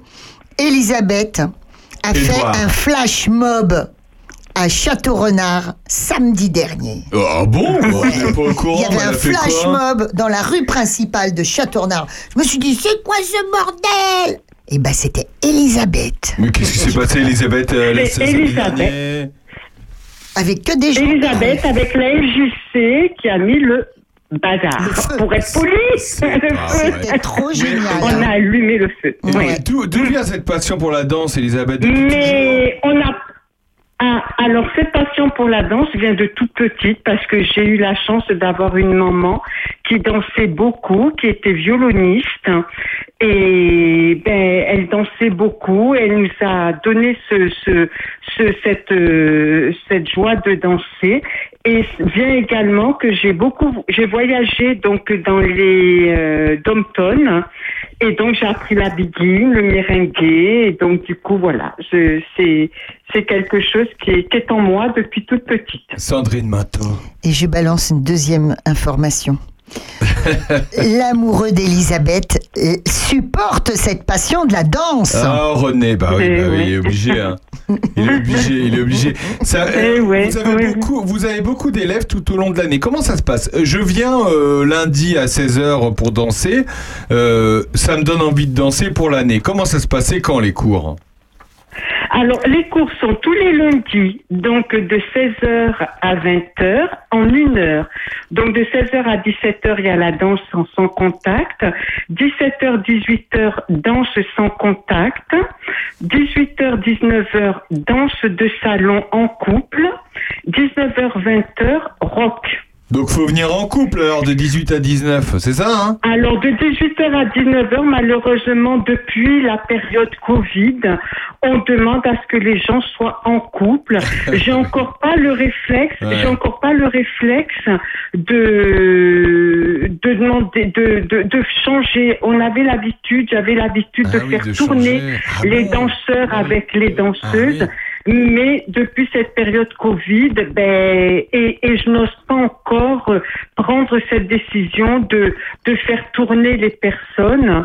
Et voilà, donc je préfère que les personnes. Mais non, en couple, vous venez, vous pouvez venir avec une amie ou, mais vous dansez en couple. Ça ne veut pas dire couple marita, marié, hein, marital. Il faut, voilà, en couple. Vous venez avec une amie, vous venez avec, qui vous voulez. euh, avec quelqu'un de... Avec qui vous voulez, qui vous voulez, moi ça m'est. Voilà, qui. Elisabeth. On n'est pas obligé. Voilà, c'est ça, vous n'êtes pas obligé. Voilà, donc Aurélien, vous, vous venez avec Sandrine.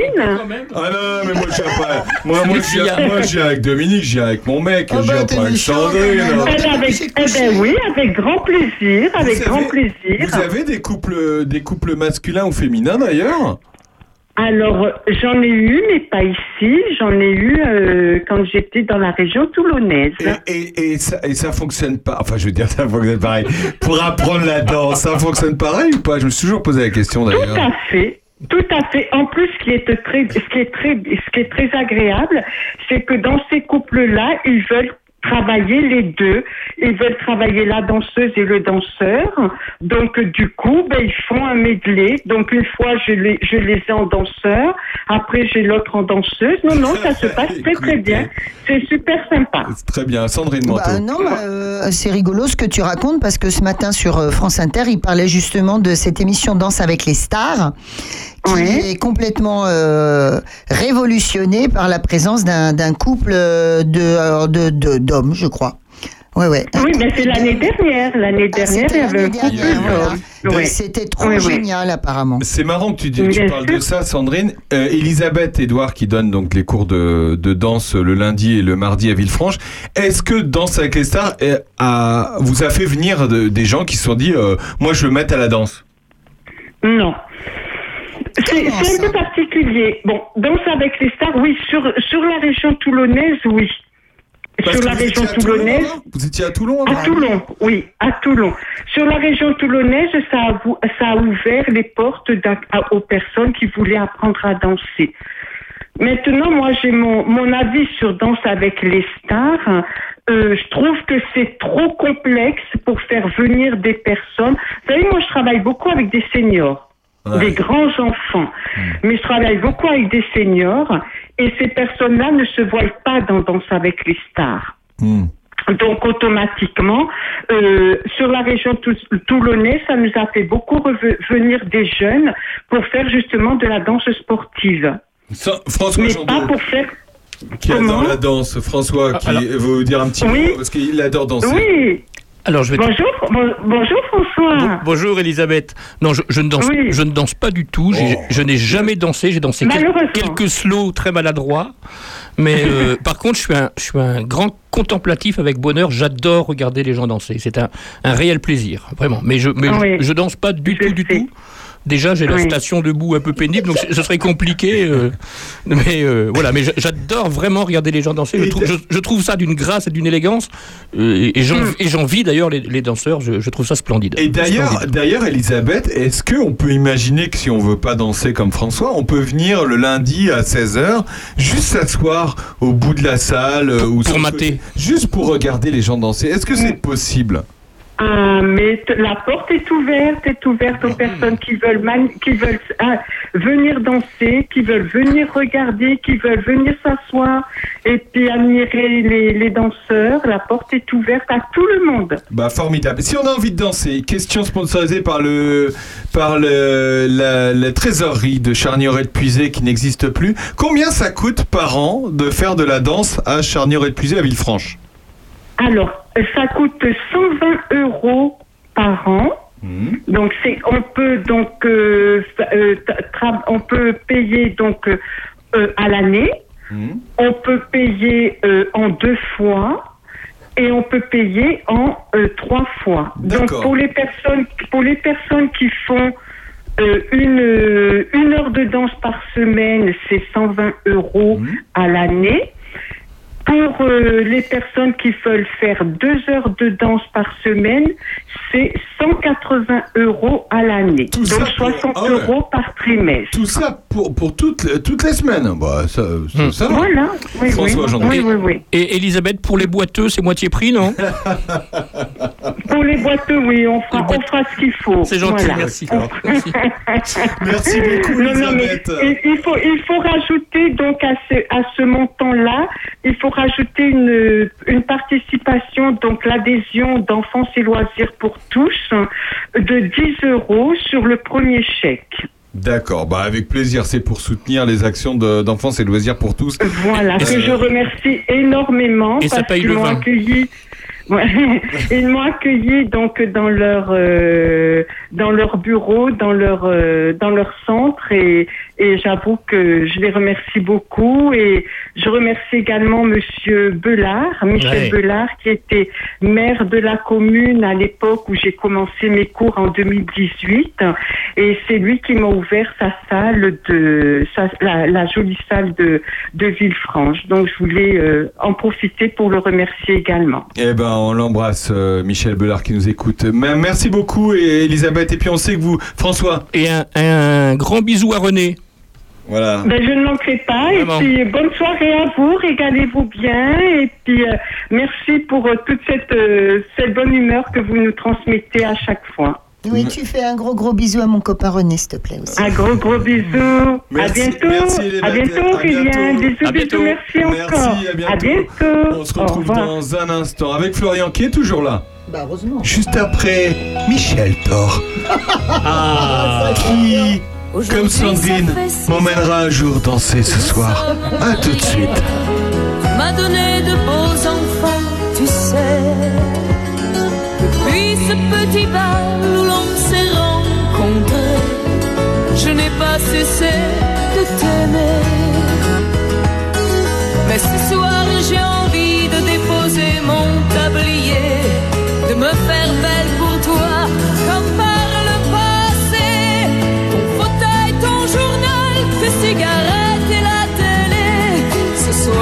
soir, laisse-les de côté. Emmène-moi danser ce soir, joue contre joue et serré dans le noir. Et fais-moi la cour comme aux premiers instants, comme cette nuit où tu as pris mes 17 ans. Opus, la radio au cœur de nos villages. Vous êtes toujours sur Opus, la radio au cœur d'un village, la radio au cœur des araignées, des, des araignées. Et de Michel Thor. Michel Thor, est-ce qu'on a quelque chose à dire sur Michel Thor Bah, c'est toi, tu veux. Moi, j'aime beaucoup cette, euh, cette dame, mais en même temps, c'est une dame euh, sans aucun mystère, sans, sans, sans grand chose à dire. Elle a commencé avec les yéyés. Hein. Euh, Elle était moche quand elle était jeune. Après, elle est devenue belle. C'est très bizarre d'être aussi tarte, aussi grassouillette, aussi moche quand Eh, on est Michou, jeune. Michou, et aussi désolé. belle par la suite. Bon, bref. Donc, elle a eu un petit creux, euh, un petit creux, euh, voilà. Elle, a- elle représente le Luxembourg en 66 avec une première chanson, Elle se vautre.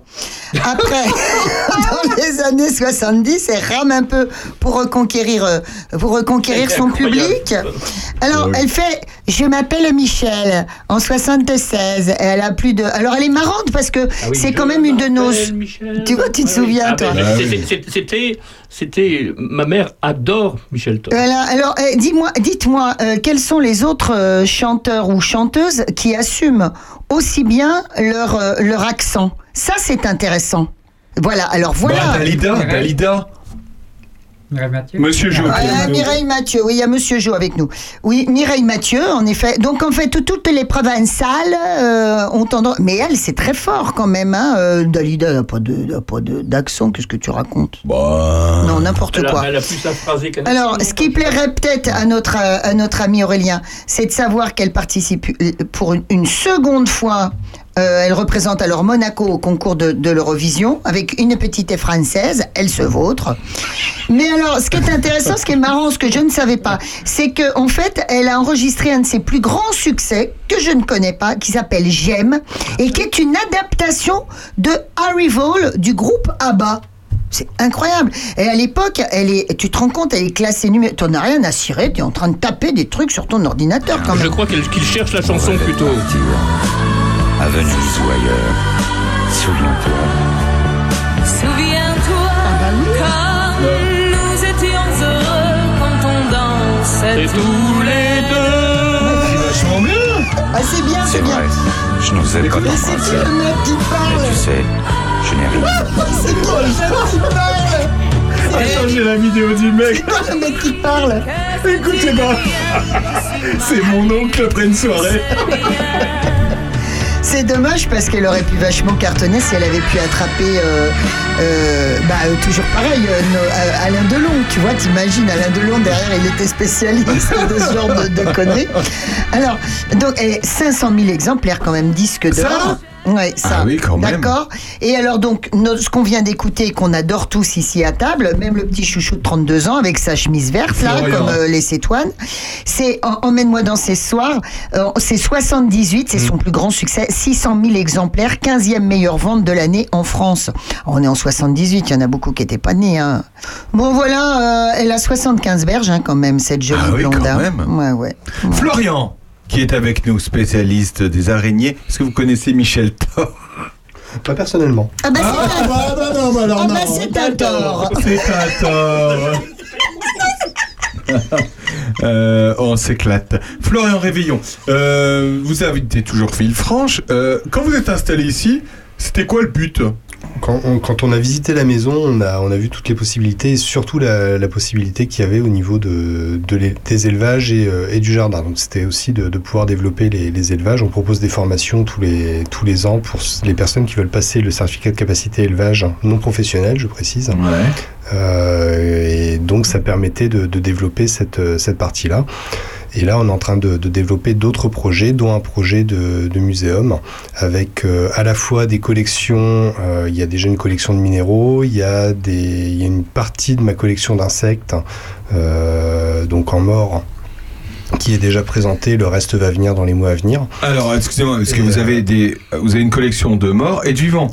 Vous avez les deux le, Pour le vivant, j'aime pas le terme de collection, c'est c'est un peu compliqué quand même de, de collectionner des êtres vivants. Alors attendez, parce que je Présente comprends. Ah non, excuses attendez, tout de suite. Non, non, attendez. excuses. Non, mais- Monte non, mais- dans ta chambre. Non mais attendez, il faut bien comprendre. Est-ce que euh, quand on vient chez vous, on voit des, on peut voir des animaux morts ou des animaux vivants?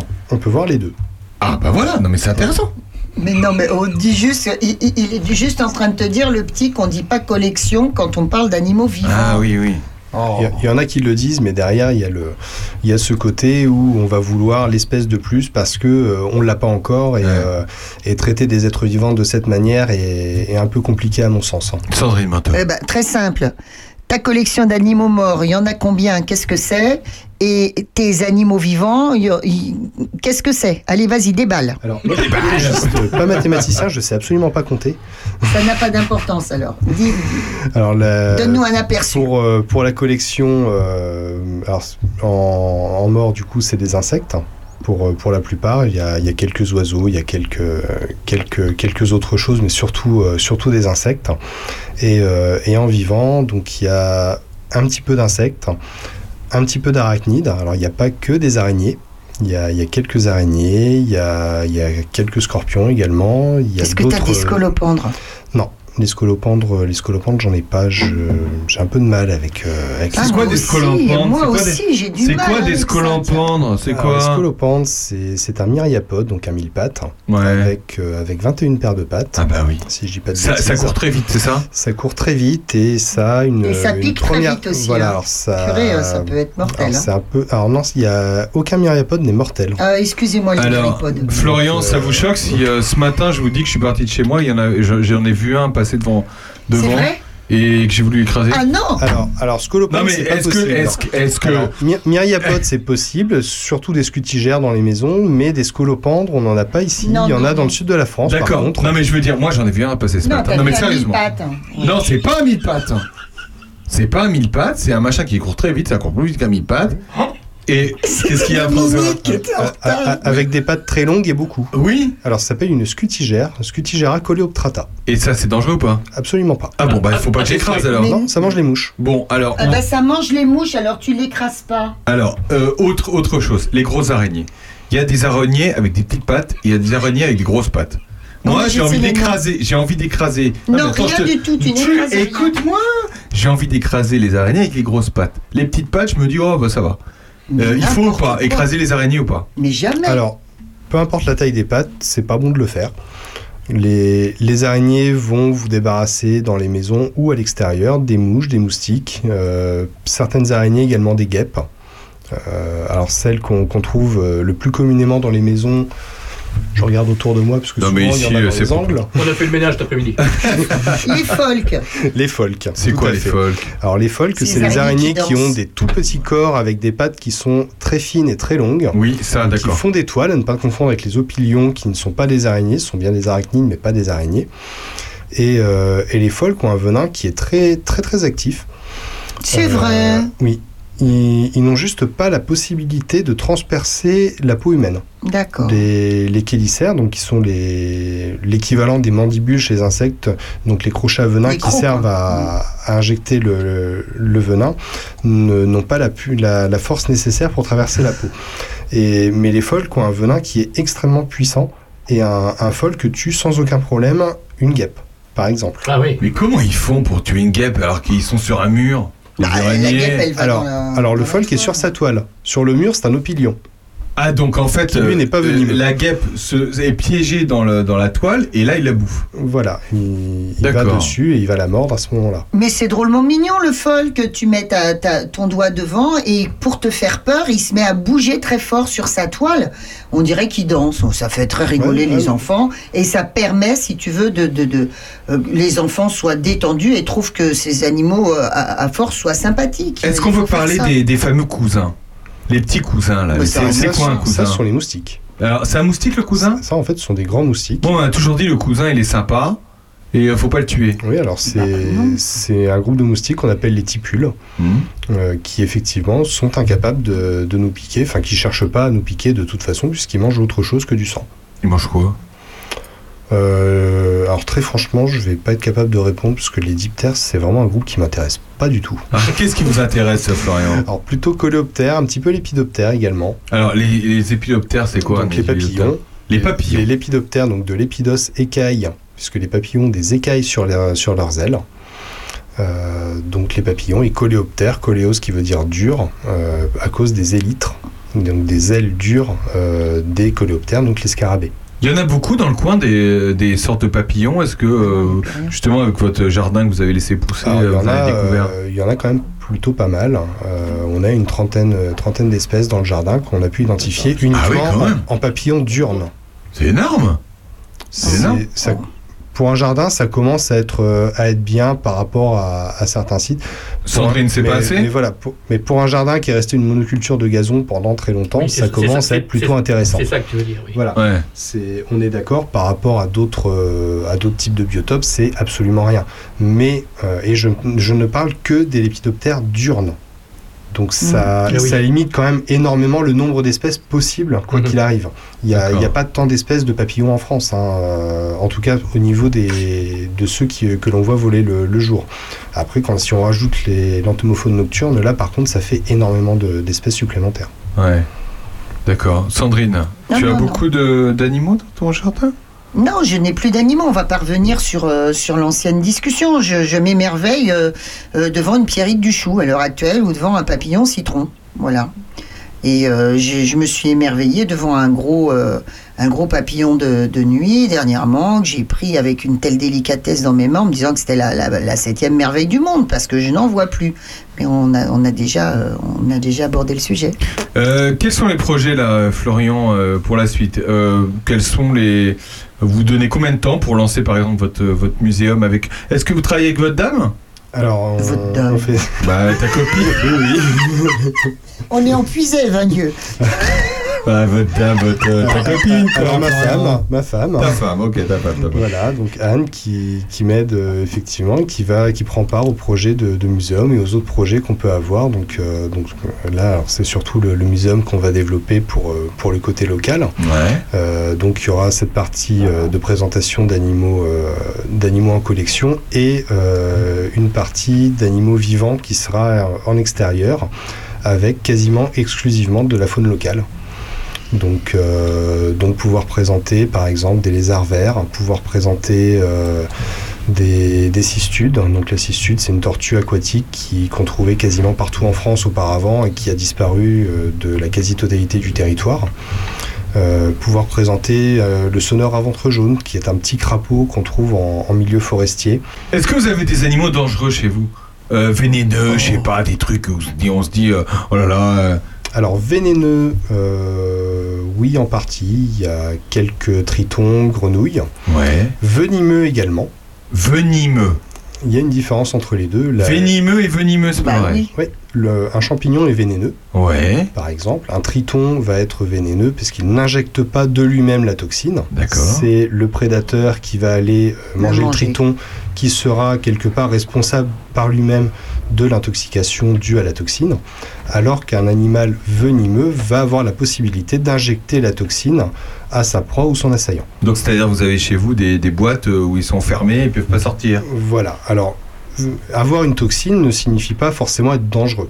Les, les tritons ou les grenouilles qu'on a euh, à la maison sont absolument inoffensifs. Après, on a quelques espèces qui sont considérées par la loi comme dangereuses. Mhm. Euh, donc, c'est défini dans, dans un arrêté qui date de 97. Et vous avez l'autorisation de les chez vous. On a, euh, c'est on ça, a toutes les autorisations, bien sûr. C'est pareil, on a beaucoup d'espèces qui sont Ouais. protégées en France, donc on a toutes les autorisations pour les avoir. Ce ne sont que des animaux qui sont nés en captivité. On n'a absolument pas le droit de, de prélever des amphibiens ou des reptiles dehors, par Ouais. exemple. Et, euh, et donc, dans les animaux dangereux, on va avoir bah, les scorpions sont considérés comme dangereux. Vous en avez chez vous? On, on a quelques scorpions, il n'y a pas, y a pas grand-chose. Ça mange quoi un scorpion? Des grillons. Des grillons? En élevage, on donne des grillons, ça se passe très bien. Moi, j'aime pas ces bêtes. Ouais, c'est c'est flippant. Ouais, alors c'est très sympa. Enfin, tout dépend de, Hein de l'espèce, mais, euh, mais en règle générale, c'est c'est assez sympa. Les scorpions ont une petite particularité qui, qui les rend très intéressants la nuit également. Euh, c'est qu'ils sont photoluminescents, c'est-à-dire que quand Ah on les éclaire avec de la lumière noire, ils vont briller en bleu ou en vert Ah bon en fonction de, de l'espèce.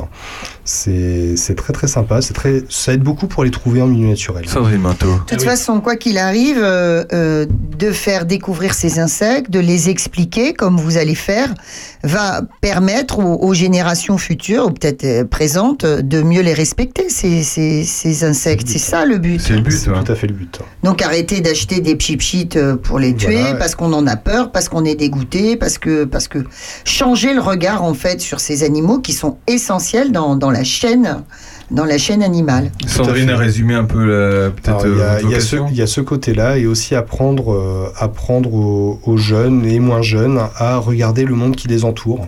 Parce que c'est aussi quelque chose qui fait euh, cruellement défaut, malheureusement. Et, euh, et les gens ne regardent plus autour d'eux. Les... Combien de personnes autour de la table ont déjà vu un lézard vert, par exemple? Hmm. Bon, il y en a une qui lève la main sur, Bah, elle- quatre. Un lézard, bah. Bah, vert, oui, un le lézard vert. Vert, vert, quoi. Fluorescent. Voilà, Ah oui. c'est- un lézard qui fait une trentaine de centimètres Ah avec la queue, Ah qui, non, est, c'est pas euh, qui est relativement euh, vert avec potentiellement François. marron. Il y en, a, il y en avait, euh, il y a une ancienne casse à Charny. Et il y a une ancienne casse à Charny. Et il y Chez avait, Pierre. Chez, chez Pierre, ouais, Pierre, ouais, ouais. chez Pierre Bête. Ouais, ouais. Et il y en avait euh, par dizaines. Enfin, c'était extraordinaire tout ce qu'il y avait comme, comme les arts verts là-bas. Ah ouais. Et voilà, après, ce que je disais euh, tout à l'heure, je sais plus si c'était pendant, euh, pendant l'enregistrement ou non, j'ai des lézards verts qui sont revenus naturellement dans le jardin. Ah oui. Donc, euh, alors j'en ai- j'ai vu observer au moins un couple cette année. Euh, après, ils sont pas visibles en permanence. Il faut se balader souvent. Il faut regarder partout. Euh, on a des orvets qui sont revenus. Donc l'orvet Ouais, qui c'est n'est pas un vrai, serpent mais un lézard. Ouais. Je, je tiens à le- à le rappeler Oui. également. Euh, donc c'est un lézard apode. Euh, donc forcément serpentiforme pour se déplacer, mais, euh, c'est bien un lézard. Sans pied. Apode. Voilà. Bon, Florian, eh ben, écoutez, tout ça est passionnant. Oui, vraiment. Passionnant, passionnant. Euh, Qu'est-ce qu'on peut donner comme rendez-vous à nos auditeurs qui nous écoutent euh, en, ce qui vous concerne? Alors, on va essayer de, de programmer des portes ouvertes euh, pour, euh, pour la, partie, euh, la partie muséum et, éventuellement la partie élevage également le, le week-end d'Halloween, puisque ça sera de bon ton avec Ah bah, euh, les festivités euh, du idée. moment. Donc, le dernier week-end d'octobre. Donc, le dernier week-end d'octobre.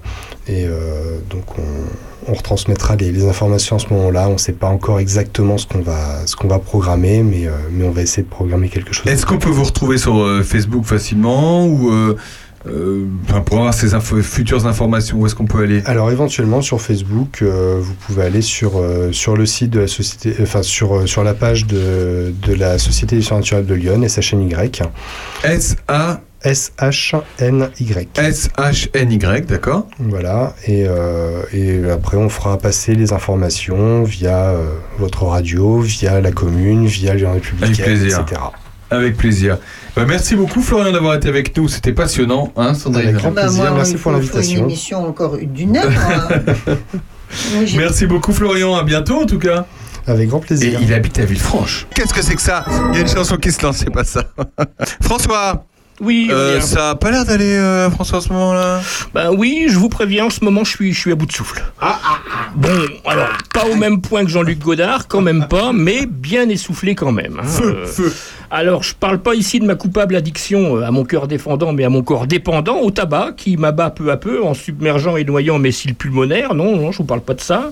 Je vous parle pas non plus de mon hypertension artérielle, euh, indélicatement mais jovialement entretenue par force ingestion de jarret au miel, caramel au beurre salé, fromage racé de terroir, et uniquement combattue, car que voulez-vous, la chair est faible, par la prise bicotidienne de gélules jaunes et blanches. Non, non, non, c'est bien l'actualité qui m'essouffle car je suis décidément et définitivement suffocant face aux célébrations panthéoniques, panthéonesques, je ne sais pas comment on peut dire, de tout récent, frais et célèbre trépassé, quoi qu'il ait dit, quoi qu'il ait fait.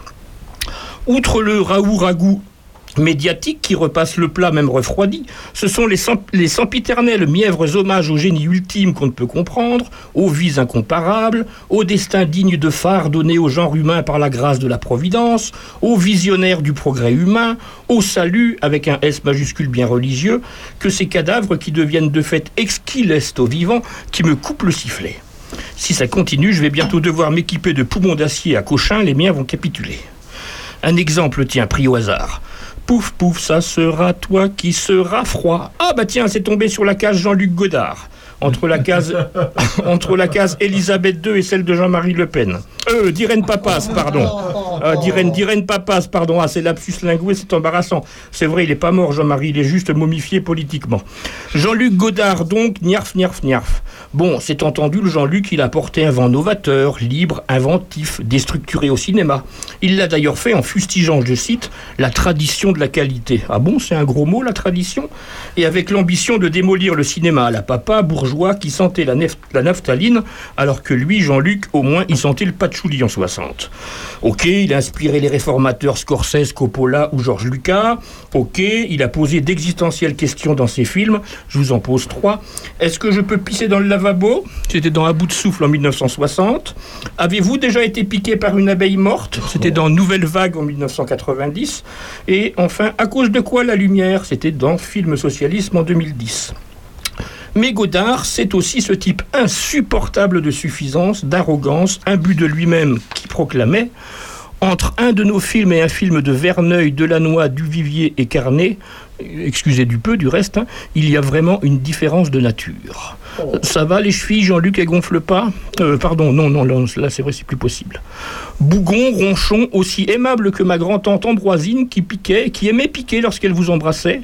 Godard, c'est aussi le militant et durablement maoïste bélan, en extase devant le grand timonier Mao Tse-tung, alors que les massacres de la révolution culturelle commençaient à être documentés à l'époque. Mais Jean-Luc, en intellectuel de l'époque d'extrême gauche, me tape pas Sandrine, il a préféré avoir tort avec Sartre qu'avoir raison avec Raymond Aron, comme Solers, Foucault et consorts. Non, je parle pas de toi, Camilla, remets ta voilette. Godard, c'est encore et surtout le type qui a tenté d'établir un lien entre le génocide des Juifs et le conflit israélo-palestinien. Si, si, je vous assure. Les Juifs font aux Arabes ce que les nazis ont fait aux Juifs, osent-ils dire, en substance. Alain Flécher, qui a tourné en 2006 le film Morceau de conversation avec Jean-Luc Godard, rapporte Entre deux prises de vue, Godard avait laissé échapper les attentats suicides des Palestiniens pour parvenir à faire exister un État palestinien ressemblent en fin de compte à ce que firent les Juifs en se laissant conduire comme des moutons et exterminés dans les chambres à gaz, se sacrifiant ainsi pour parvenir à faire exister l'État d'Israël. Les 6 millions de morts juifs, des kamikazes donc, Jean-Luc? Mais déjà en 1974, dans Ici et ailleurs, reprise d'une commande initiale de l'OLP d'Yasser Arafat, Godard, voulant illustrer sa notion du montage comme vision comparative de l'histoire, faisait chevaucher une image de Golda Meir, alors première ministre de l'État d'Israël, avec celle d'Adolf Hitler. C'est plus une nouvelle vague d'espérance, Jean-Luc, c'est un tsunami d'ignominie. Enfin, je passerai sur ses propos sur Hollywood, inventés selon lui par des gangsters juifs. Bon, et cinématographiquement, c'est dur à dire, cinématographiquement parlant, donc Godard, là c'est personnel, et ben moi il m'a ennuyé. Jeune, je dois l'avouer, j'ai bien plus été attiré par ses interprètes féminines, d'abord en sous-vêtements puis régulièrement dénudées, cher à canon de ses films et marque de sa fabrique que par le message de ses films. Entre nous, je sais pas ce que vous en pensez, mais moi, la scène où Bardot, la mamie momie mythe du cinéma français, awalpe sur le lit demandant à Piccoli s'il aime ses fesses, moi j'ai trouvé ça long et chiant. Non, voilà. En fait, outre la personne qui me déplaisait, le cinéma de Godard reste pour moi une audace, certes, au départ, une vision, mais devenue une habitude, une tradition, un académisme.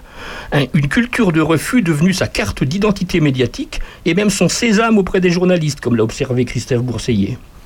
Un graffiti à la Sorbonne en 1968 qualifiait le révolutionnaire Godard de le plus con des Suisses pro-chinois.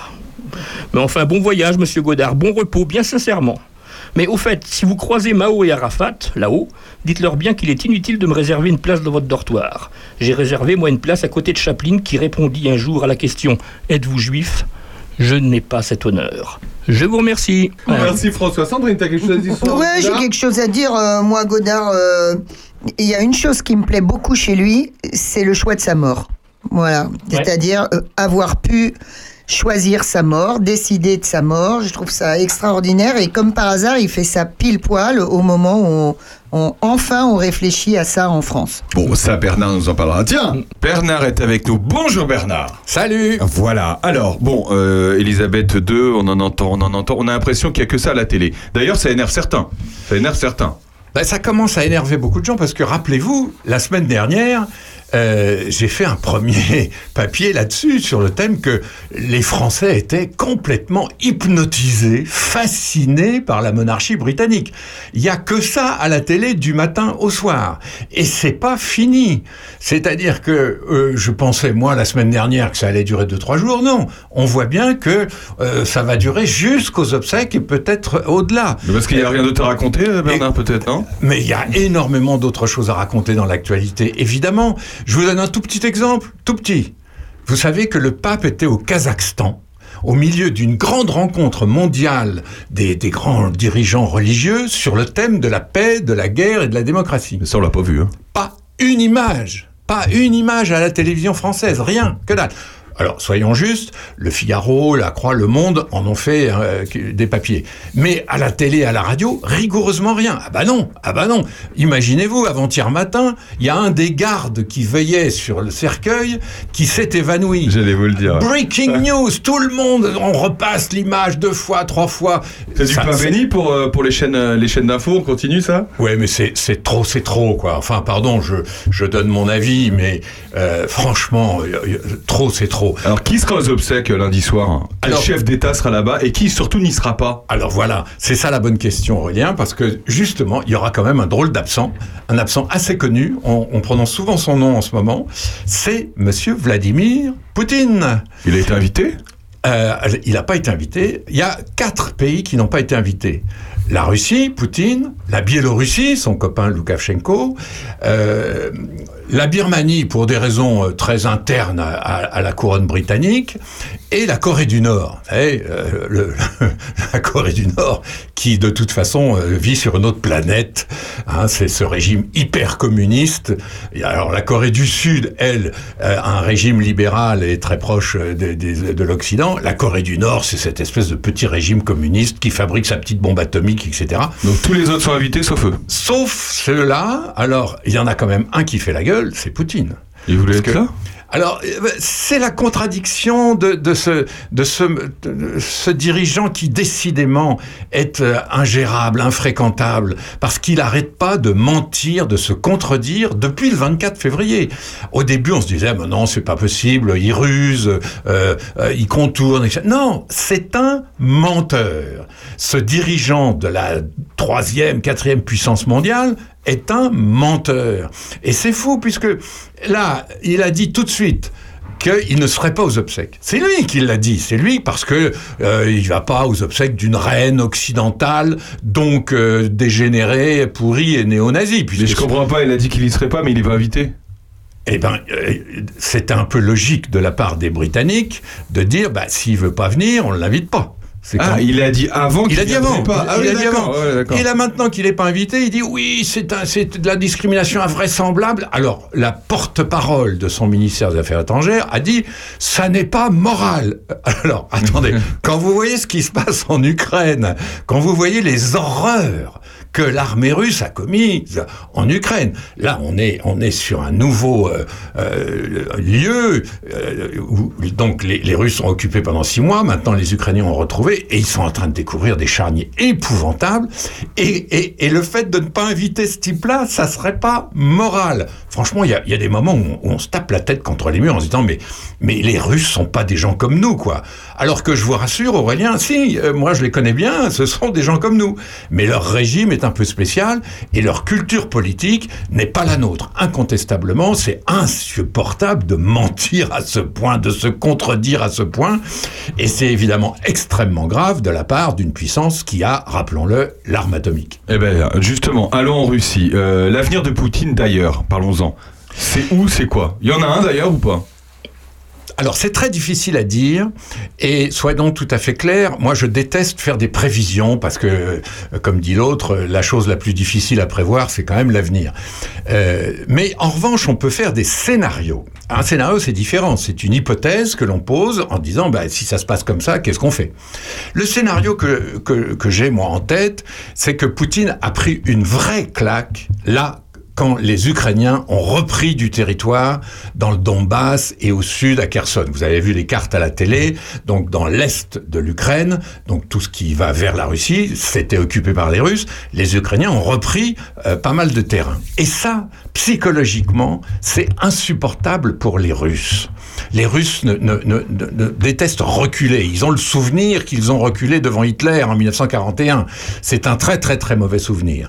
Et les Russes se définissent eux-mêmes comme une puissance de toute façon victorieuse. On a vaincu les nazis en 45, on vaincra les nazis encore cette année. Sauf que les nazis, c'est des Ukrainiens, c'est des Européens, c'est nous, c'est la reine d'Angleterre. Puisque c'est ça la théorie de Monsieur Poutine, c'est que les Occidentaux sont des dégénérés, des pourris et des néo-nazis.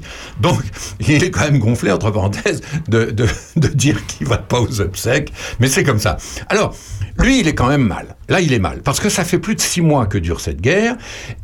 Et donc toute cette, cette extraordinaire propagande euh, qui, qui, qui, euh, euh, qui empêchait les Russes d'avoir euh, quoi que ce soit de, de vérité. Vous savez que Poutine avait interdit les journaux, interdit les télés indépendantes, avait coupé Facebook, etc. Ce qui fait que la population russe n'avait que la télévision officielle russe, où on disait ce sont les Américains qui nous attaquent, et il va falloir nous défendre. Mais depuis, ils sont allés chercher les infos quand même. Alors, depuis, surtout, ça, ça a débordé, parce qu'on ne peut pas imaginer un peuple de 150 millions d'habitants qui écoute que la télévision de son pays. Aujourd'hui, il y a toujours des jeunes qui savent très bien se servir des, des, des smartphones, Euh, il y, a, il y a toujours des, des, geeks ou des technos qui savent écouter les radios étrangères ou que sais-je. Et puis surtout, leur vie, pour certains et pour beaucoup, le- leur, leur vie a changé. Il y en a qui ont perdu leur boulot à cause des restrictions, etc.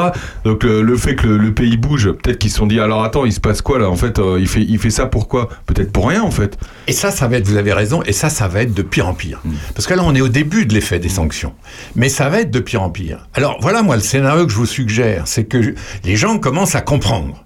Et il y a deux, on voit bien que ça déborde de deux côtés. Ça déborde du côté des gens, j'allais dire, un peu normaux, les démocrates, les libéraux, ceux, ceux qui soutenaient Gorbatchev il y a 30 ans. Et ceux-là, alors, c'est des intellos, c'est des élus locaux, c'est des, euh, euh, des gens, des jeunes. Ceux-là, il faut pas se faire d'illusions. On, les, on commence à les entendre. Ils ont signé déjà des manifestes. Il y en a même un manifeste à Saint-Pétersbourg qui demande même la démission de Poutine. Hein, c'est pas rien. Mais ceux-là, il faut pas rêver. En Russie, ceux-là n'auront pas d'expression politique. Ils peuvent pas faire un parti, ils peuvent pas se présenter aux élections. À chaque fois, euh, le, le leader est assassiné, le parti est interdit, et les types sont expulsés. Donc ça, il faut pas rêver, mais il faut le constater. Il y a des gens dont la voix commence à être écoutée. Et puis il y a l'autre côté.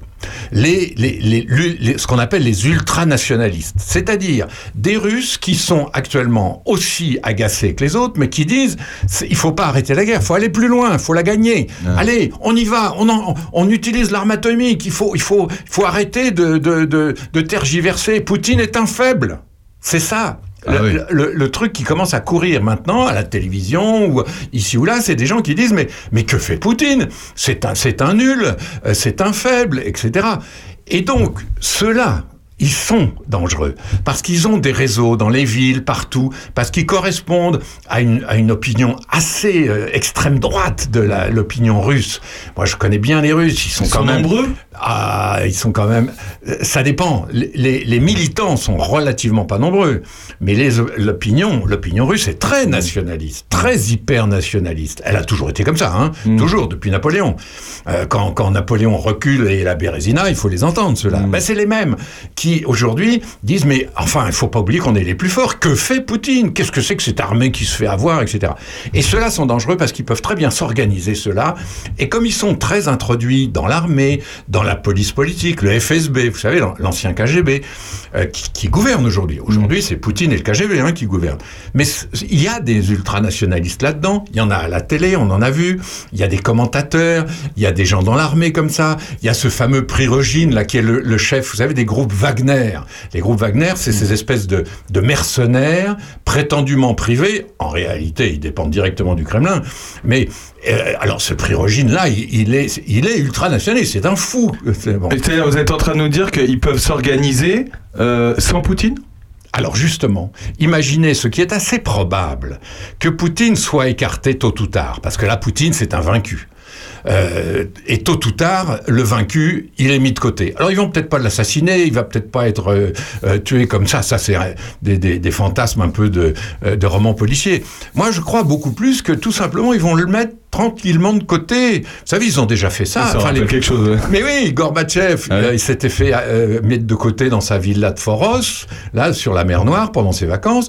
Euh, Khrouchtchev, pareil, hein, il lui était arrivé exactement la même chose. Donc on peut tout à fait imaginer dans deux mois ou trois mois que Poutine soit, à un moment, il, il va dans sa maison de Sochi, il a un palais là-bas, euh, donc sur la mer Noire, et puis tout d'un coup, il est débranché. On lui dit, ah bah tiens, euh, Vladimir Vladimirovitch, vous ne commandez plus, restez à l'écart, vous touchez à rien, on s'occube du reste. Et qui prend la suite alors Ses copains, ses copains, c'est-à-dire les, les patrons du KGB, du, de, de l'armée, etc., les- à peu près les mêmes. Mais les plus durs, les plus durs d'entre eux qui vont se mettre d'accord pour reprendre. Sauf qu'ils pourront rien faire, ceux-là. Car Aujourd'hui, qu'est-ce que pourrait faire Imaginons le numéro 2 qui s'appelle Patrouchev, Nicolas Patrouchev. Qu'est-ce qu'il peut faire aujourd'hui? En tout et pour tout, demander euh, des négociations pour sortir du bourbier ukrainien. Qu'est-ce que voulez qu'il fasse? Or, ça, ça, ça va être très mal pris. Les, les sanctions vont commencer à donner, c'est-à-dire que les Russes vont commencer à refaire la queue devant les magasins, des magasins vides, et ça, ça va quand même pas euh, plaire. Et puis, il va y avoir un effondrement de l'économie, parce que c'est comme ça que ça se passe. Quand l'État est faible, l'économie s'effondre. Ajoutez à ça qu'il y a quand même des en Sibérie, là-bas, loin, des Bouriates, des Yakoutes qui vont demander euh, l'autonomie puis l'indépendance parce que Poutine est trop faible, parce que Moscou est vaincu, etc. Donc ça va être une cata. Et dans ces cas-là, au bout d'un moment, quand il y a vraiment un effondrement de l'État et des structures, qu'est-ce qui se passe? Ben, C'est ceux qui crient le plus fort qui prennent le pouvoir. C'est-à-dire les fameux ultranationalistes dont on parlait tout à l'heure. Et on les connaît. Il s'appelle Salaviov, il s'appelle Simonian, c'est une femme. Euh, il s'appelle Prigogine, il s'appelle Outkin, euh, bon, l'actuel numéro 2 de- du groupe Wagner. Et ces gens-là sont des gens réellement dangereux. Parce que, je veux dire, chez nous, on les appellerait des fascistes. hein. Euh, euh, Appelons, appelons un chat un chat. En Russie, ça s'appelle des ultranationalistes. C'est ceux qui disent la Russie d'abord, la nation d'abord, les autres, on va les écraser, le reste du monde, on s'en fout, etc. Et croyez-moi, ceux-là sont vraiment dangereux.